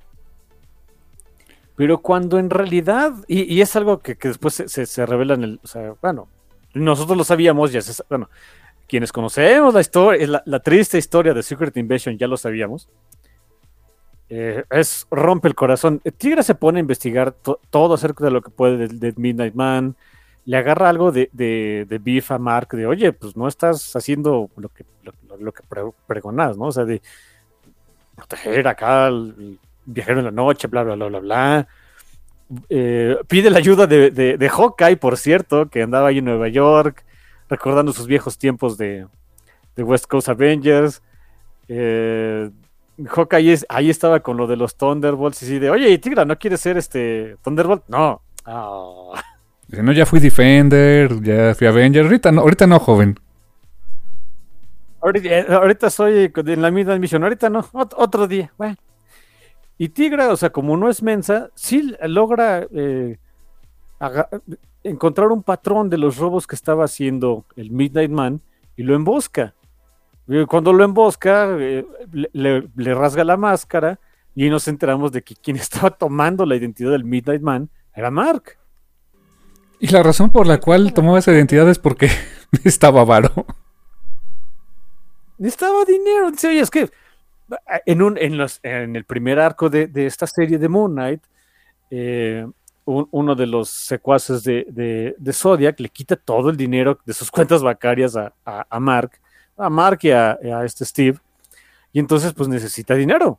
¿Y cómo conseguir dinero? Pues ah, robar. Es lo que se dedicaba al Midnight Man. ro- robaba este, a los grandes capos de la mafia en Nueva York eh, y, y técnicamente pues, la Midnight Mission y Moon Knight tenían el nombre limpio porque quien robaba era el Midnight Man, nada más. ¿Te das cuenta de las implicaciones éticas y morales de eso, no? O sea, o sea, sí, le va, Sí. le, va- le está robando a los, a los mafiosos, dices, bien, pero al final de cuentas están financiando su operación a partir de, de un delito, pero es un delito a estos que rompen la ley, entonces, we're cool, right? Sí, pero tampoco puedes hacerle muchos a, mucho a esos porque si, si, si empiezas a meterlos a la cárcel o a matarlos o algo así, pues también te quedas sin financiamiento. Entonces los tienes que dejar que también trabajen un ratito más y generen, ¿no? Sí, o sea, Mark está metido hasta las manitas en dinero mal habido, no tiene escrúpulos para ello, pero luego dices, pues para pagarle a Reese y pagarle a Soldier y, y es de, oh shit. Está cañón. Y eso, todo ese, ese, esa problemática es lo que les duele a Tigra de no confiaste en mí, no me dijiste. Sí, porque sabes que es que tiene razón. Ahí es donde yo, ahí sí, para que me voy a defender a Tigra. Tiene toda la razón. De todos los personajes este, nuevos que, que están ahorita en, bueno, todos los personajes que están ahorita en, en Moon Knight, la que no es nueva es Tigra. Y tiene mucha historia con No Mark. es nueva. Exacto, tiene, tiene, tiene una enorme historia con Mark. eh, y es así como que, ok, entiendo que no le puedes decir a Reese, a Soldier, a Badir porque, porque te va a pegar, ¿no? Tiene- Su compás moral, o quién sabe, igual y no te pega, pero no confío en Badir, ¿no? Eh, a la doctora Sterman no le vas a andar diciendo, oye, estoy cometiendo un crimen. Este, le tienes que avisar, avisa a los Avengers para que me arresten. No. Pero en Tigra, si es de Mark, you fucking asshole. Y ahí Tigra le, dice muchas cosas, le cuenta también, o sea, le dice que el origen de, su hijo, pues su hijo realmente es el hijo de un scroll. Sí, eh, insisto, si ya conocen la triste historia de Secret Invasion, ah, Los Scrolls estaban invadiendo la Tierra, haciéndose pasar o sea, con agentes durmientes, haciéndose pasar por héroes que habían capturado en algún otro momento. Entre ellos Spider-Woman, está Jessica Jones y Hank Pym. Que el Hank Pym que conocíamos en, durante, de hecho, lo de Avengers Academy, no era Hank Pym, era No. un scroll. Exactamente, y es el que tuvo. Bueno, que de hecho es una scroll, ¿no? Una scroll, es, es una scroll femenina, exactamente. Bueno, ta- tan. ah, ya sabemos que para los scrolls el género no es así como que lo más eh, zanjado en piedra que se pueda encontrar. Gracias, Shavin. Sí, exacto. Eh, pero pues bueno. Eh, Pero tienen su preferencia, ¿no? Hay su preferencia de estos scrolls que se, se presentaba como una, como una scroll femenina. Y ella técnicamente es la- eh, el padre de, de William, haciéndose pasar por Hank. Y sí, eh, yo creo que, a- y y de hecho a Mark, lo a Mark se le hiela la sangre así de, eh, ¿cómo se llama? Y ni me acuerdo el nombre de ese scroll. Es, Tiene un nombre raro, ahorita te digo, tiene. Um, oh Dios. Citrinol. Critinol. Critinol. Cretino. Sí, es, como una... También suena como a medicina. Critinol compuesto de 500. Para... Sí, para las hemorroides o algo así. Ándale, exacto. Y cuando Mark se entera así de, dime dónde está, no me importa si, se- si está en el espacio, me la voy a tornar así de, Mark, ya me la, ya la maté, o sea, chill, ¿no? ¿Te imaginas qué trauma? Canijo. También, o sea, ese es, te juro que cuando yo no había, yo no sabía exactamente cuál había sido el destino de, no me acordaba cómo se llamaba el scroll, pero sabía que era un scroll. Yo no me acordaba qué le había pasado. Y ya cuando dije, se murió, ¿quién la, qui- quién la mató? ¿No? Y voy, voy entrando de que fue Tigre así de, oh shit. Y, y, imagínate cómo tuvo que haber estado el asunto, porque pues ella amaba a Hank, y saber que no era Hank, y saber que era una impostora. ¡ah! Y, y que ahora hay un hijo producto de eso, ¿no? Y que de veras ama a su hijo. Holy shit, no, sí, pobre Tigra, de veras. De... Mackay, dale un título a Tigra. Eh, Con gusto yo le entro. Sí, a- hay mucho que contar con ella, ¿eh? Me, me encanta que esté aquí en lo de la Midnight Mission, pero hay mucho que contar con ella. Mínimo una miniserie. Estaría interesante ver eso, ¿eh? Sí, no, una miniserie así, Tigra, Bajet, Mackay, fucking A. Y el, nu- el número termina muy bonito. Sí, o sea, después, después de todo ese, ese horror y ese dramón y cómo te sientes mal con, con- por Tigra y por Mark y por ti mismo, honestamente, termina súper padre, gracias, Jet McKay. Sí, sí, sí. Curiosamente llega otra vez a ver pelis, como que a a pedirle disculpas y todo eso. Pero ahora ya no llega como Mr. Knight, llega como el tío Mark. llega como el tío Mark y llega sin máscara, sí en su traje blanco porque entendemos que no tiene otros, es pobre. Es relativamente pobre, y llega con VH VHS nuevo, ¿no? O sea, Time Bandits, Es lo que hay. en fin. Es lo que hay, exacto. Mira, es que empezó bien, ¿no? Porque la primera película que ven juntos era Goonies, Goonies en VHS, así yo, por cierto, así yo la vi. Really, yo la vi en el 5. Yo, eh, eh, es que la, la tuve, es que tú me la grabaste, no sé si te acuerdes. Claro, ¿cómo no? Yo la grabé del canal 5, o sea, era de esperar las pausas y ponerle pausa y todo el rollo. Sí, sí, sí. Y, y alguna, me acuerdo que la, la grabaste, no sé por qué. Este, y, y ahí fue, y, y ahí fue como yo la vi. La vi en VHS, grabada de Canal 5 por ti. Así fue como yo vi Goonies. Goonies. Goonies never say die, you know. Es, es como los Runaways, solo que los Runaways sí se mueren a cada rato. Sí, esos son de Try Not to Die, ¿no? Es de, Try not to die. Uf. Oye, ¿y, y- y lo logramos? No. as successful as you can.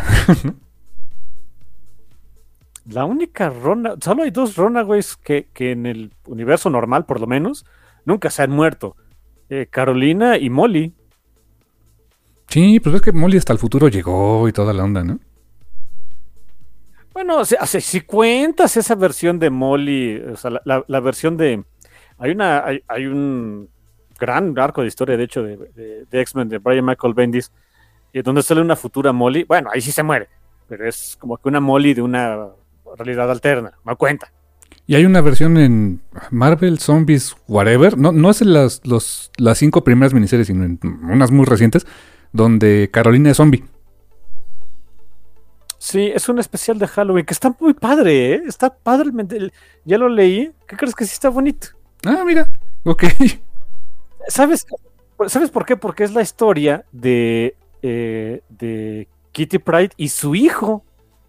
Oh my god, ok. Y Sui adivina de quién es hijo, de Piotr. Pues sí. Te iba a decir que de quién es, pero sí, claro. Claro, en, en, en Days of Future Past ellos tenían dos hijos y murieron.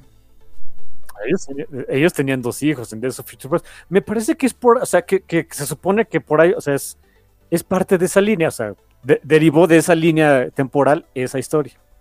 Tienes, que va por ahí. Tienes toda la razón. E, es, tiene que ver todo con eso y también con Days of Future Present, ahora que me acuerdo. Sí, cierto.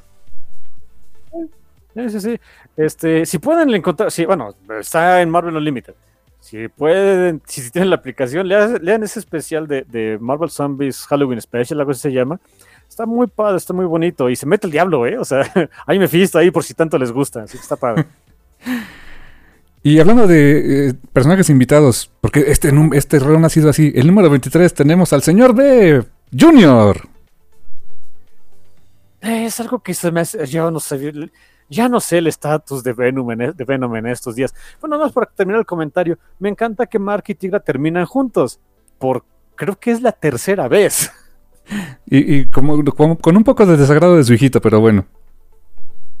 Sí, sí, oye, este, el tío Mark, este, ahora es mi novio, guácala. ¿Cómo? Y yo me imagino a Mark de, a ver, a ver, ¿cómo que guácala? Así de, es mi mamá. Ah, sí, cierto. Ah, sí, está bien. ¿No te caigo bien? No. Ah, ok. Ya no. Ah, no, ya no. Ah, kids. Sí, el, número, el siguiente número, que es una, pues, mira, está padre, tiene mucho, o sea, ayuda a avanzar la trama común, a enterarse de, de, quién era este Goon que, utiliza este, mensajes únicos para poner violenta a la gente y demás. Y sirve de que ponías también este, a Moon Knight haciendo team up con Venom. Pero es con Venom, e, el, Squinkle, que me voy enterando aparentemente que Dylan Brock, el hijo de Eddie Brock, es el que se quedó con el symbiote. Sí, con el symbiote original, por lo que entiendo. ¿Eh? No tenía ni idea de eso. Y está, ¿sabes qué? Con todo y todo de que ahorita Venom, sí, no, no, no aguanto mucho el, eh, el lore actual del señor D. No voy a decir que el número me gustó bastante, ¿eh? Está muy padre lo de. Mira, es que tendrías que leerte el Venom de Donny Cates. Es un muy buen run. La verdad, es un muy buen run. Lástima que se, se atravesó toda esa onda del King in Black, que mira, francamente da flojerita. a mí me se me hizo así como que. Mm, ok. Pero en general, todo el run de, de, de Donny Cates, que también es el autor de la serie principal de King in Black, está muy bueno, ¿eh? La verdad sí, sí vale mucho la pena. Es que no sé. El hecho de que ya tenga tantas aristas el, simbio, de que usan básicamente. Tengo entendido que es como que son entes primordiales y tienen a sus dioses y a sus demonios y no sé qué, y bla, bla, bla. O sea o sea, supongo que está bien. Qué bueno. Eh, eh, ha puesto en el mapa otra vez a Venom, definitivamente. Lo, dejó en, eh, en, un punto muy alto. Y, me da gusto por el personaje, para que más gente lo conozca, ¿no? Eso siempre me va a dar mucho gusto. Pero no es, mi, no es mi versión favorita, ¿no? Me gustaba que fueran simplemente alienígenas raros. Pero bueno, ni modo, ¿no? No, no puede darle gusto a todo el mundo. ¿Y qué te pareció Dylan como personaje? Está interesante su. O sea, es un buen Venom desde mi punto de vista, ¿eh?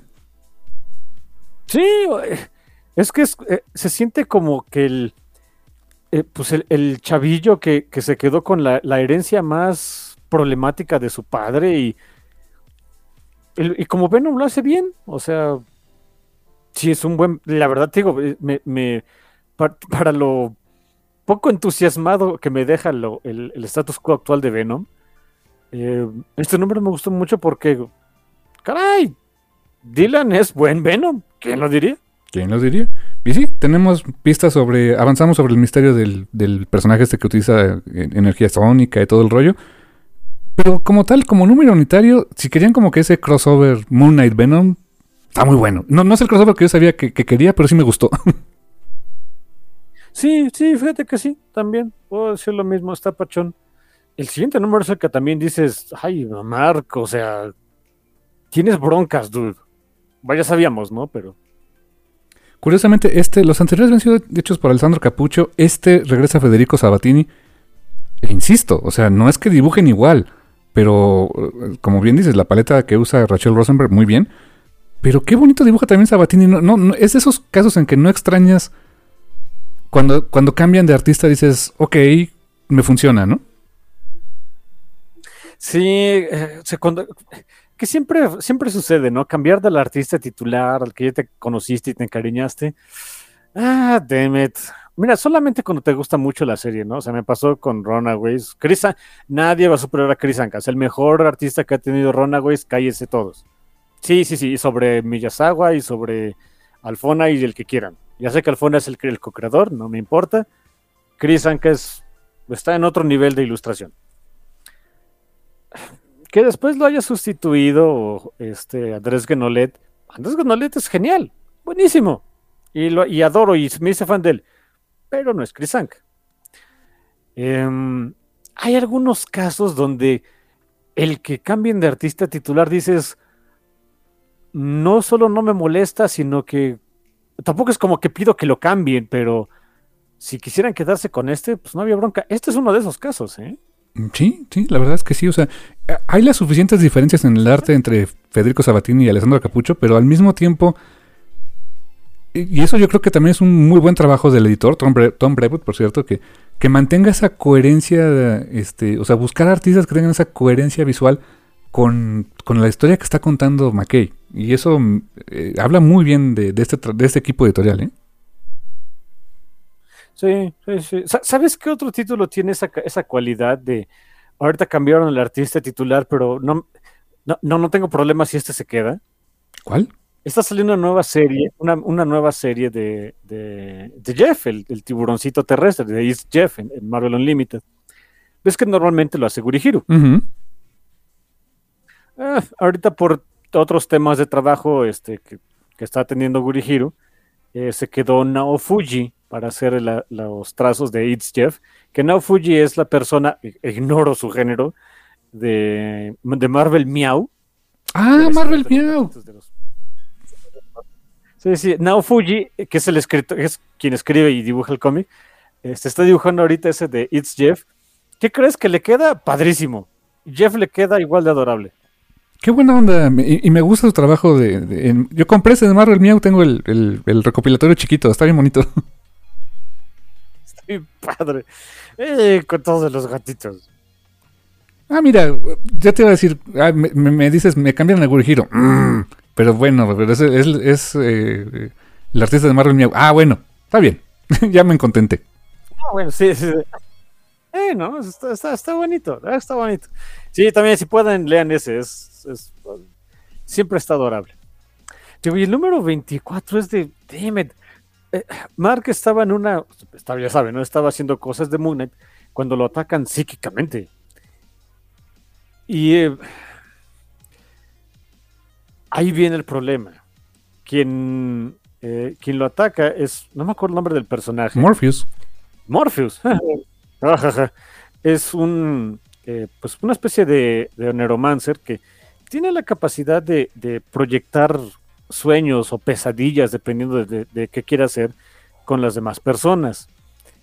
Y aparentemente a Mark le empieza a dar lo que él, o sea, lo, lo que este cuate, lo que Morpheus pensaba que Mark quería. Al principio decía, bueno, Mark extraña a su esposa y a su hija, le vamos a dar a su esposa, a su hija, vamos a revivir a su padre que él mató, a su hermano que gracias a Dios está muerto, eh, pero ahora ya se llevan bien. Y Mark dice, no, o sea, esto no es real, se despierta, vuelve a caer en sueños, eh, esta vez con la personalidad de Jake Lockley, como si dándole, dándole a Jake lo que, lo que él siempre quiso, que es que todo el mundo lo quiera y todo el mundo lo aprecie, y otra vez Mark se despierta otra vez, así todo este, sacado donde de, no, esto sigue sin ser real vemos cuál es la, la fantasía de, de, bueno, el gran sueño de Steve, de Steve Grant. Ese es el que me dolió. Quiere una vida propia. De, oh, eso está bien feo. Sí, o sea, quiero una vida sin ustedes dos infelices. Es de, oh, shit. El, el grado de, de self-loathing ahí está. Oh, oh, Dios. Se despierta otra vez y dice, no, que esto no es. Eh, Morpheus dice, bueno, a ver, ¿qué, qué, qué grados quieres? ¿Quieres el respeto de tus padres? ¿Quieres ser el mejor Avenger? No, tampoco. Le da entonces, y, le va poniendo escenarios, ¿no? O sea, drama y aventura con Tigra, no. Este, venganza contra Khonshu, no. Este, tu- a tu hermano adoptivo que te quiere, no.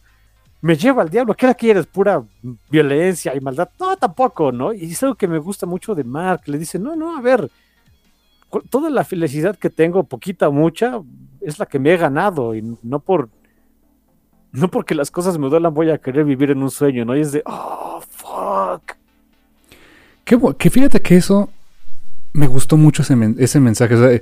Es de esos casos en los que, el- o sea, no es la idea de ser un cómic donde te, ponga tanto a reflexionar, pero, pero qué bonito ese, esa idea que te da, que te da Jet McKay a través de Mark. O sea, pues, la, eh, ¿qué es lo que tienes a tu alrededor y que te has construido? Pues eso es lo que te has ganado, para bien o para mal. Que hagas con ellos, si lo quieres disfrutar, si eso te hace feliz o no, ya es onda tuya, pero, pero no, no vivir de falsas ilusiones como lo que le vendía a este tipo, ¿no?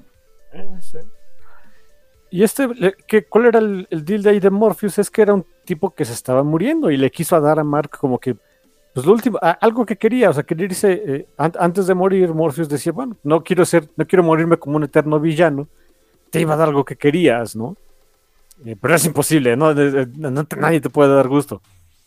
Hasta que Mark le pregunta, bueno, ¿quién te hizo esto? Dime, a ver, dame el nombre, ¿no? Dice, Ah, por fin encontré algo que quieres.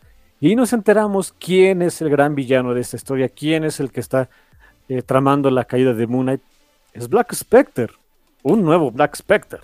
Que te voy a ser muy honesto, dije, supongo que esta es una gran revelación, pero no me hizo mucho porque no lo ubicaba, perdóname, no, no lo ubicaba, pero dije, ok, ya tenemos un, un gran villano para, para esta parte, pero, pero supongo que para alguien ya muy, muy aficionado a Moon fue una gran revelación, ¿eh? Sí, ah, yo, también, yo también me quedé de, ah, ok. Eh, terminé de leer, yo me acuerdo que te le- terminé de leer ese número y de vamos a Marvel Database, ¿no? Porque ¿quién es este, no? Mira, es la ventaja, tenemos esas herramientas ahora, ¿no? Eh, sí, si no, imagínate, uf, he estado canijo. Oye, quisiera hacer un, un apunte de, de cuando está en sus fantasías este Mark. Cuando está. Hay, hay una viñeta donde precisamente le, le pregunta a Morpheus si lo que quiere es eh, eh, alta aventura y drama con Tigra, ¿no? ¿Viste la viñeta que, que representa, la pose que es? Es la de Cyclops y Jean. En este Dark Phoenix Saga, ¿no? Phoenix Saga, la, la, la típica cuando están siendo atacados por los Shi'ar y demás, es esa. Yo sí dije, ¡ay, qué bonita referencia! no sé a quién se le ocurrió, no sé si fue de Federico, no sé si fue de McKay, a quien haya sido. Kudos, este, me- ah, le, le- le calentaron mucho a mi corazoncito mutante, ustedes disculpen, ¿eh? Sí, no, y, aparte también es un poquito, o sea, sí, sí, claro, es el, este, pues es el y todo, pero también es, este, eh, pues aventarles acá el, el- puño bajo de bola de dramáticos de los X-Men, lo que nos gusta es la telenovela, y sí, claro, o sea, Efectivamente. todos lo sabemos, ¿no? Guilty as charged. Sí, pero tú, yo y todos los que seguimos X-Men. Por, te voy a ser sincero, o sea, sí, claro, me gusta este todo el plot así canijo y oscuro de, de, de eh, Uncanny Spider-Man, ¿no? Pero si no tuviera ese romance súper complicado con, con, eh, con Silver eh, con, Silver Sable, no sé, dude. es parte de los ingredientes que hacen una buena historia de los X-Men, la verdad. Sí, ¿no? Sí, sí, sí, debe de, 100%. Y llegamos al milestone issue, 25 números de Moon Knight. ¡Wow! Y el 25, la verdad es que es un super número, ¿eh? Para empezar, eh, desde la portada, Enormous 25, 25th issue. Sí, son más de 80 páginas de cómic, ¿eh? Eh, Sí, o sea, por empezar es muy, muy grande el cómic. Número dos, intro, o sea, eh, yo creo que es la parte, ah, no quiero decir que la parte más floja, pero pues es la menos eh, impactante, para mi- a mi gusto por lo menos. McKay tenía aquí la obligación editorial de introducir a Laila El Fayul como Scarlet Scaraf Es correcto. Dentro de lo que cabe, ¿sabes qué? Lo hizo muy bien. No es, se me hace la gran historia, siendo súper honestos, pero hey, para que sea, para que haya sido el mandado este de sí o sí, mira, pudo salir mucho peor. Sí, comparto tu sentido. O sea, creo que sí, este. Pues sí, era el mandato editorial, sí era este. Eh, fue de, oye, el personaje fue muy popular en la serie, hay que introducirlo acá. Lo hizo bien porque es un flashback que, pues, es un retcon, es un retcon de su vida como mercenario. Y no estuvo mal, pero um, lo único que te puedo decir es, o sea, está bien que lo hayan puesto aquí como en pedacitos en flashback, pero eh, creo que no, o sea, si le quitas eso al número, pues no le afecta nada, ¿eh? No, o sea, no le agrega nada a la historia principal, no le quita nada tampoco. Quizá ayudó un poquito al, ritmo de, las escenas de la, historia principal. Yo digo que es lo que lo que siento que ayuda mucho de, que no me haya desesperado esa historia, pues. Bueno, sí, o sea. Porque hay algunos cortes de, entre. Ahí les va como. Porque está muy bien construido el número. El número en realidad empieza con un dude, un dude X, que va a pedir ayuda. Uno hubiera pensado de en la noche, que ya no tiene a dónde ir, que va a pedir ayuda. Normalmente irías a la Midnight Mission. Pero no. Incluso en la narración te dicen que hay otro lugar donde los que ya no encuentran este eh, salvación, alguien que te puede ayudar y que lo único, hay, alguien ahí que lo único que te va a pedir es tu alma. Y es el Black Spectre y en vez de ser la Midnight Mission es de Chapel Perilous, dice Santo Dios. o sea, la versión todavía más darks, ¿no? Es la versión darks de lo que hace Mark. y es un tipo, o sea, es un guardia de seguridad de, Rikers que lo que quiere es que su esposa, su ex esposa desaparezca porque está arruinando su vida, ya le quita, ya saben, ¿no? Le quita los hijos, le quita la pensión, etcétera. Y este Black Spectre le dice, ¿quieres que desaparezca? Sí, ah, no te preocupes, dalo por hecho. Pero cuando llegue el momento, tú me debes un favor, hijo. Dañañaras eso. ¿eh? Sí, no, no, está fácil, ¿no? Y, el, lo, y el, lo que continúa del número es eh, Mark yendo tras Black Spectre curiosamente, la, el quien, quien le da el pitazo de cómo encontrarlo es una vez más 8-Ball. sí. no sabía que era su personaje fetiche de McKay, pero ok. 100% su personaje fetiche de McKay es algo que adoro. Porque 8-Ball va a la Midnight Mission y le dice: Moon Knight, necesito tu ayuda. a ver, ¿de qué se trata? ¿no? Se supone, bueno, 8-Ball le dice a Mark de hay un Black Spectre quien te está fregando. Y viene por mí.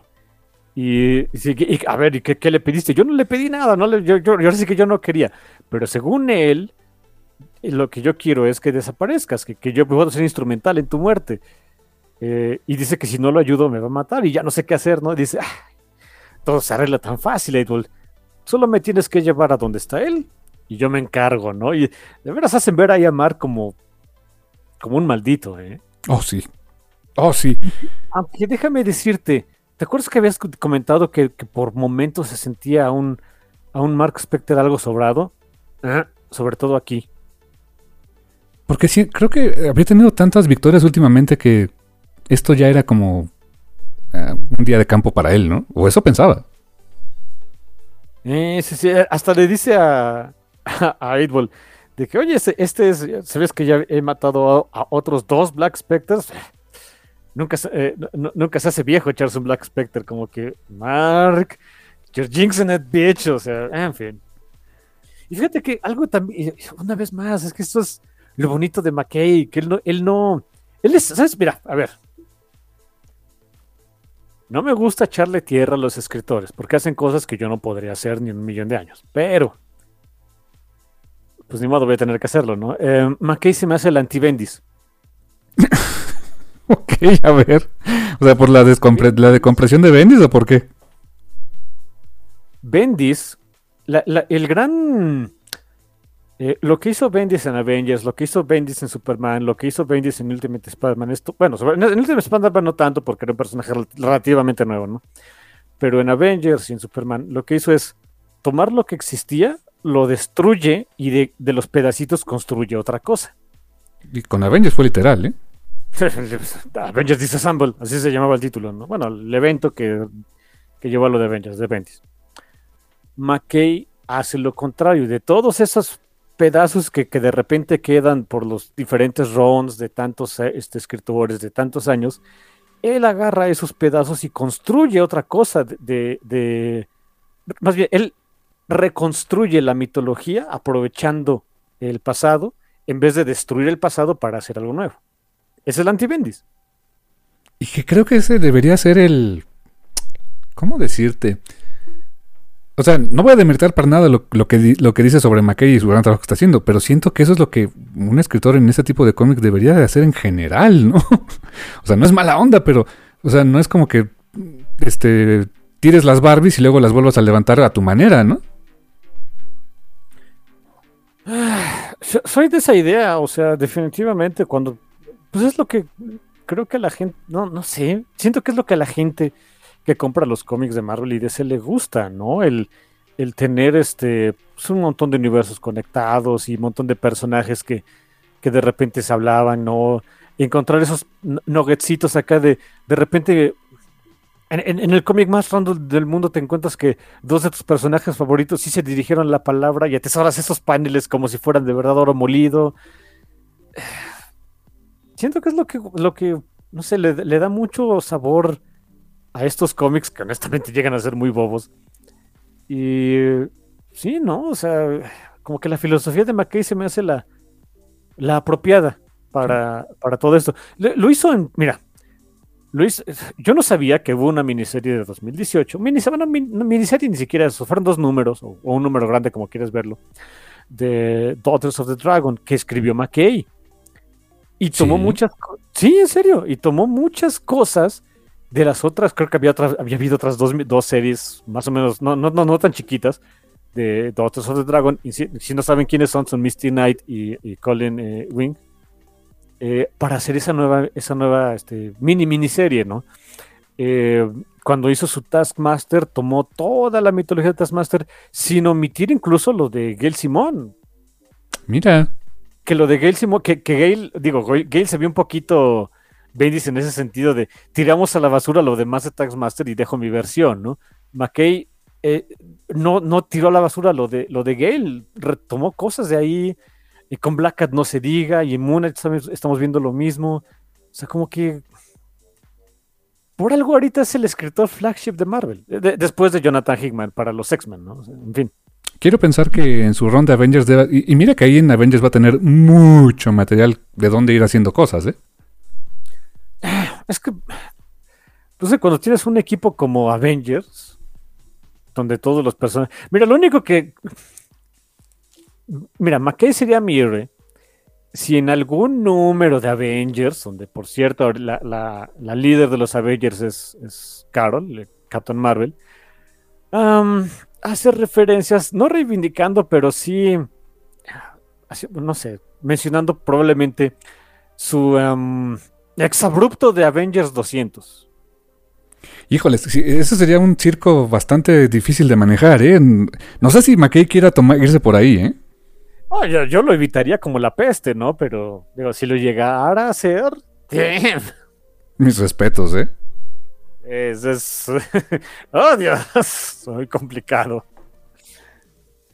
Bueno, pero ese comentario iba precisamente porque eh, en lo que Moon Knight y este Eightball entre todas las personas van a, eh, a, un, a, una isla ahí con un cementerio. creo que fue, creo que, ¿dónde iban? Em, a Hart Island. Eh, que es un cementerio muy grandote, por lo que entendemos, es un cementerio muy grande allá en Nueva York.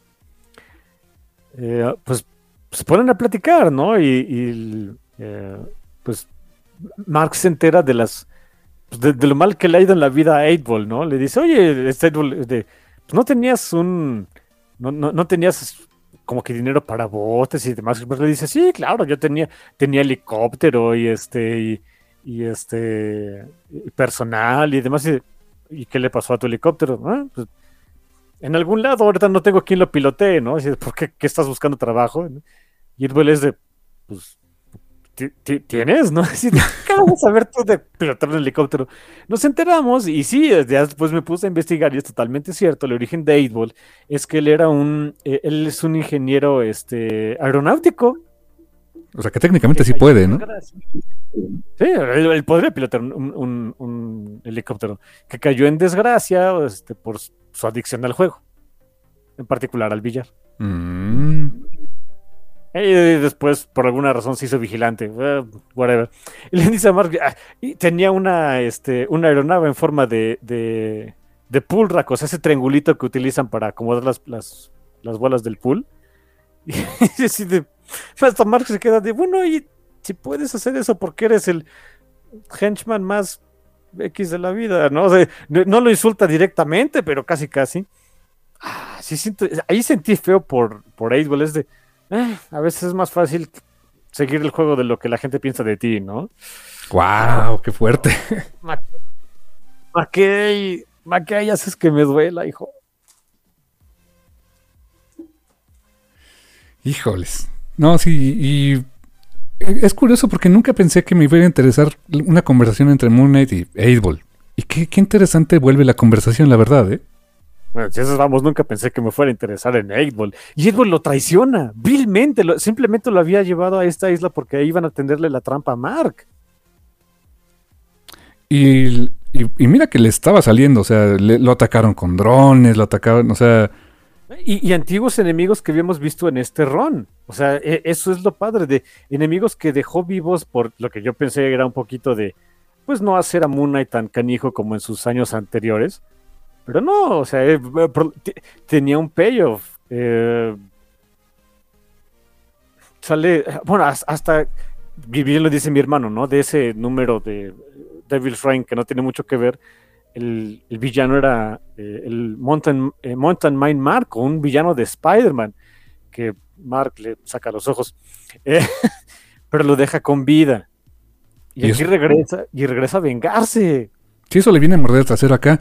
Que te digo, eso me encantó que McKay le dijeron, pues tienes que hacer un tie de Devil's Reign, pues ya que, pero lo va, lo utilizó para como un número más, honestamente, en su larga saga, ¿eh?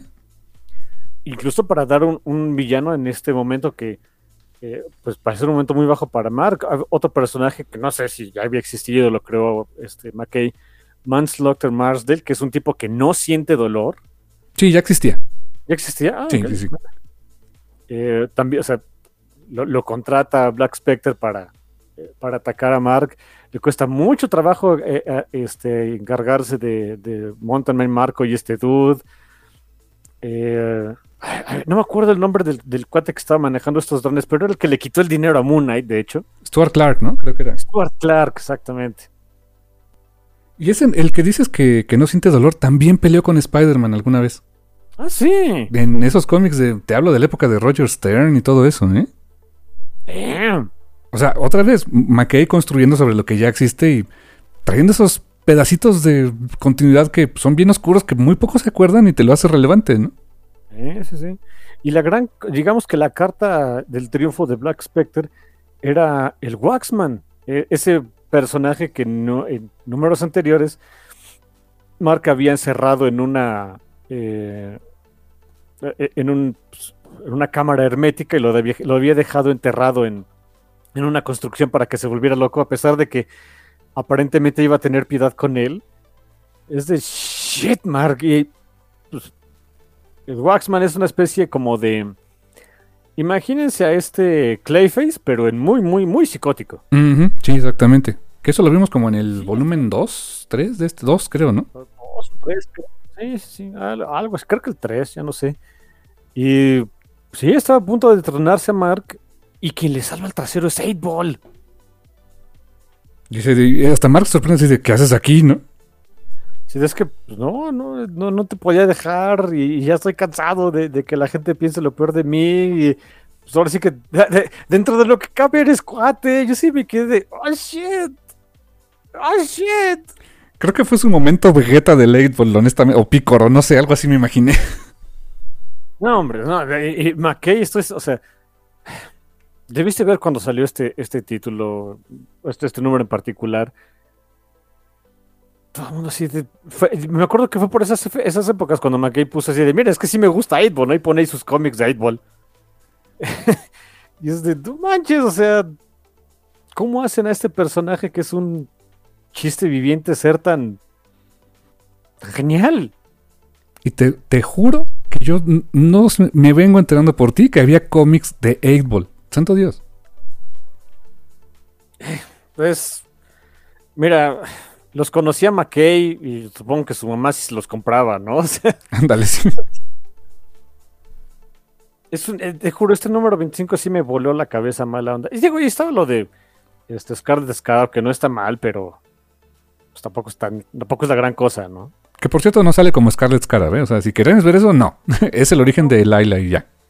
Sí, sí, eh, eso sale en otro, este, en otro cómic que está saliendo ahorita, que se llama Moon Knight City of the Dead, Que no es de McKay. que no es de McKay, exactamente. Que no sé qué tanto tenga que ver con el ron de McKay. Yo esperaría que no mucho, pero ok. Pero conociendo a McKay algo de ahí va a meter, seguramente, ¿eh?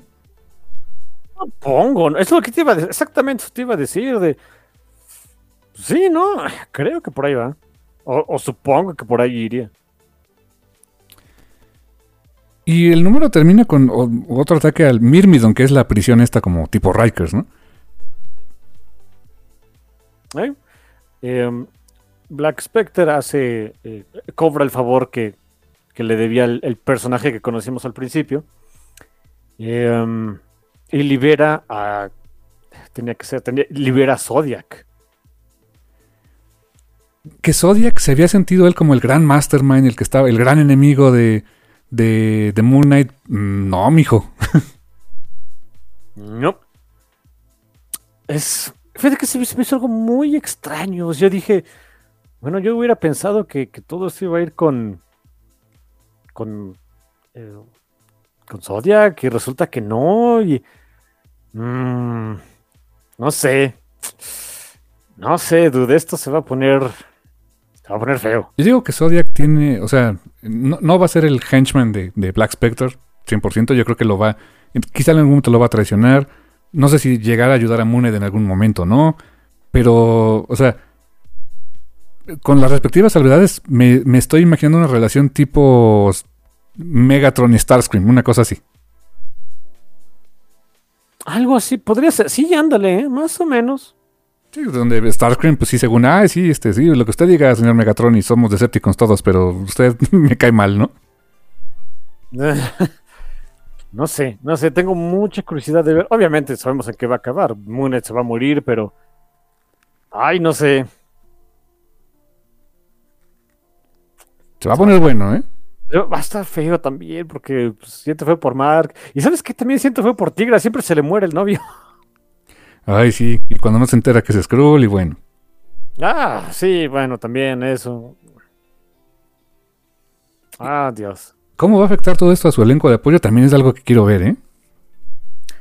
Mm, No te voy a spoilear, pero hay algo que cuando lleguemos a eso vas a decir fuck yeah, pero por otro, por otro lado es fuck no.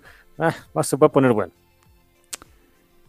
Y pues así, 25 números. O sea, digo, técnicamente creo que el, el volumen, el TPB hubiera acabado en el 24, ¿no? Me imagino. Sí, sí, sí, sí, pero ahí era muy feo este. pues, que, que estuviera. hubiera- hubiera- dejar. No, no hablar de este número en particular, que está muy, que está muy, muy pachón. Sí, la verdad es que sí, sí lo disfruté bastante. Todo, el, todo este arco, honestamente. Eh, te va, o sea, vamos viendo piezas de para dónde nos va a llevar a la caída de Mark Spector, porque va a suceder. Eh, me encanta que sean casi, casi números unitarios. Que tengas un payoff con el número 25 que es gigantesco en cuanto no nada más el número de páginas, sino todo el, este, el, traerte todas esas piezas de continuidad anterior y de la que estuvo construyendo McKay a lo largo de estos primeros 25 números y saber que todavía hay más. O sea, hay más que quiere contar con Moon Por cierto, eh, ya, ya encontré, estaba buscando el post de McKay. No eran cómics de 8-Ball, él está arrastrando los cómics donde salía este 8-Ball.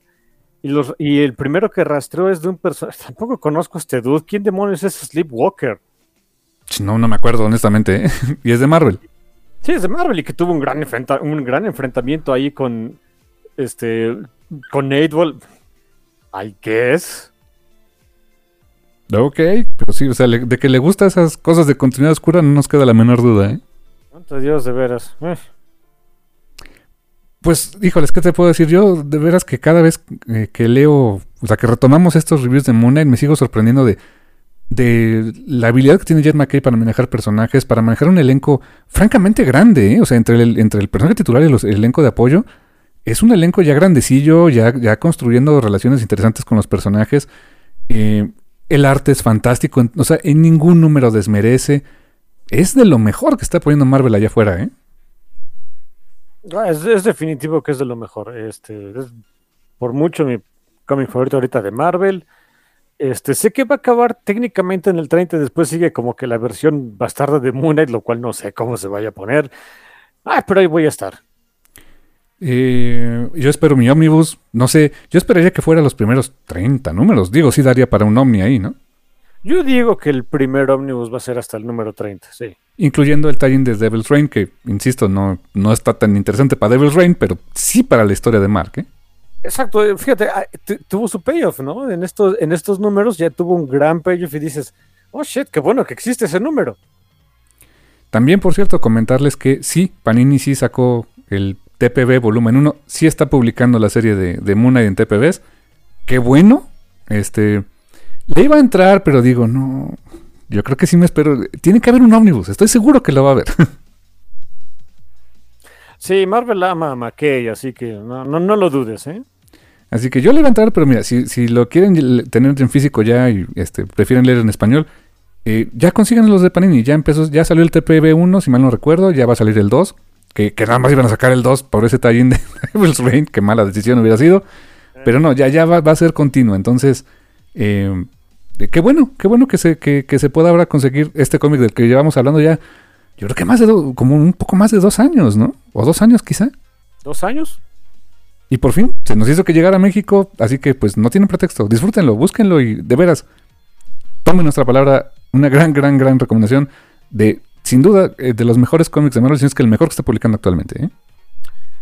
Em, y como este, es- como este, busquen y lean más cómics, porque si no, el tío Mark se pone loco.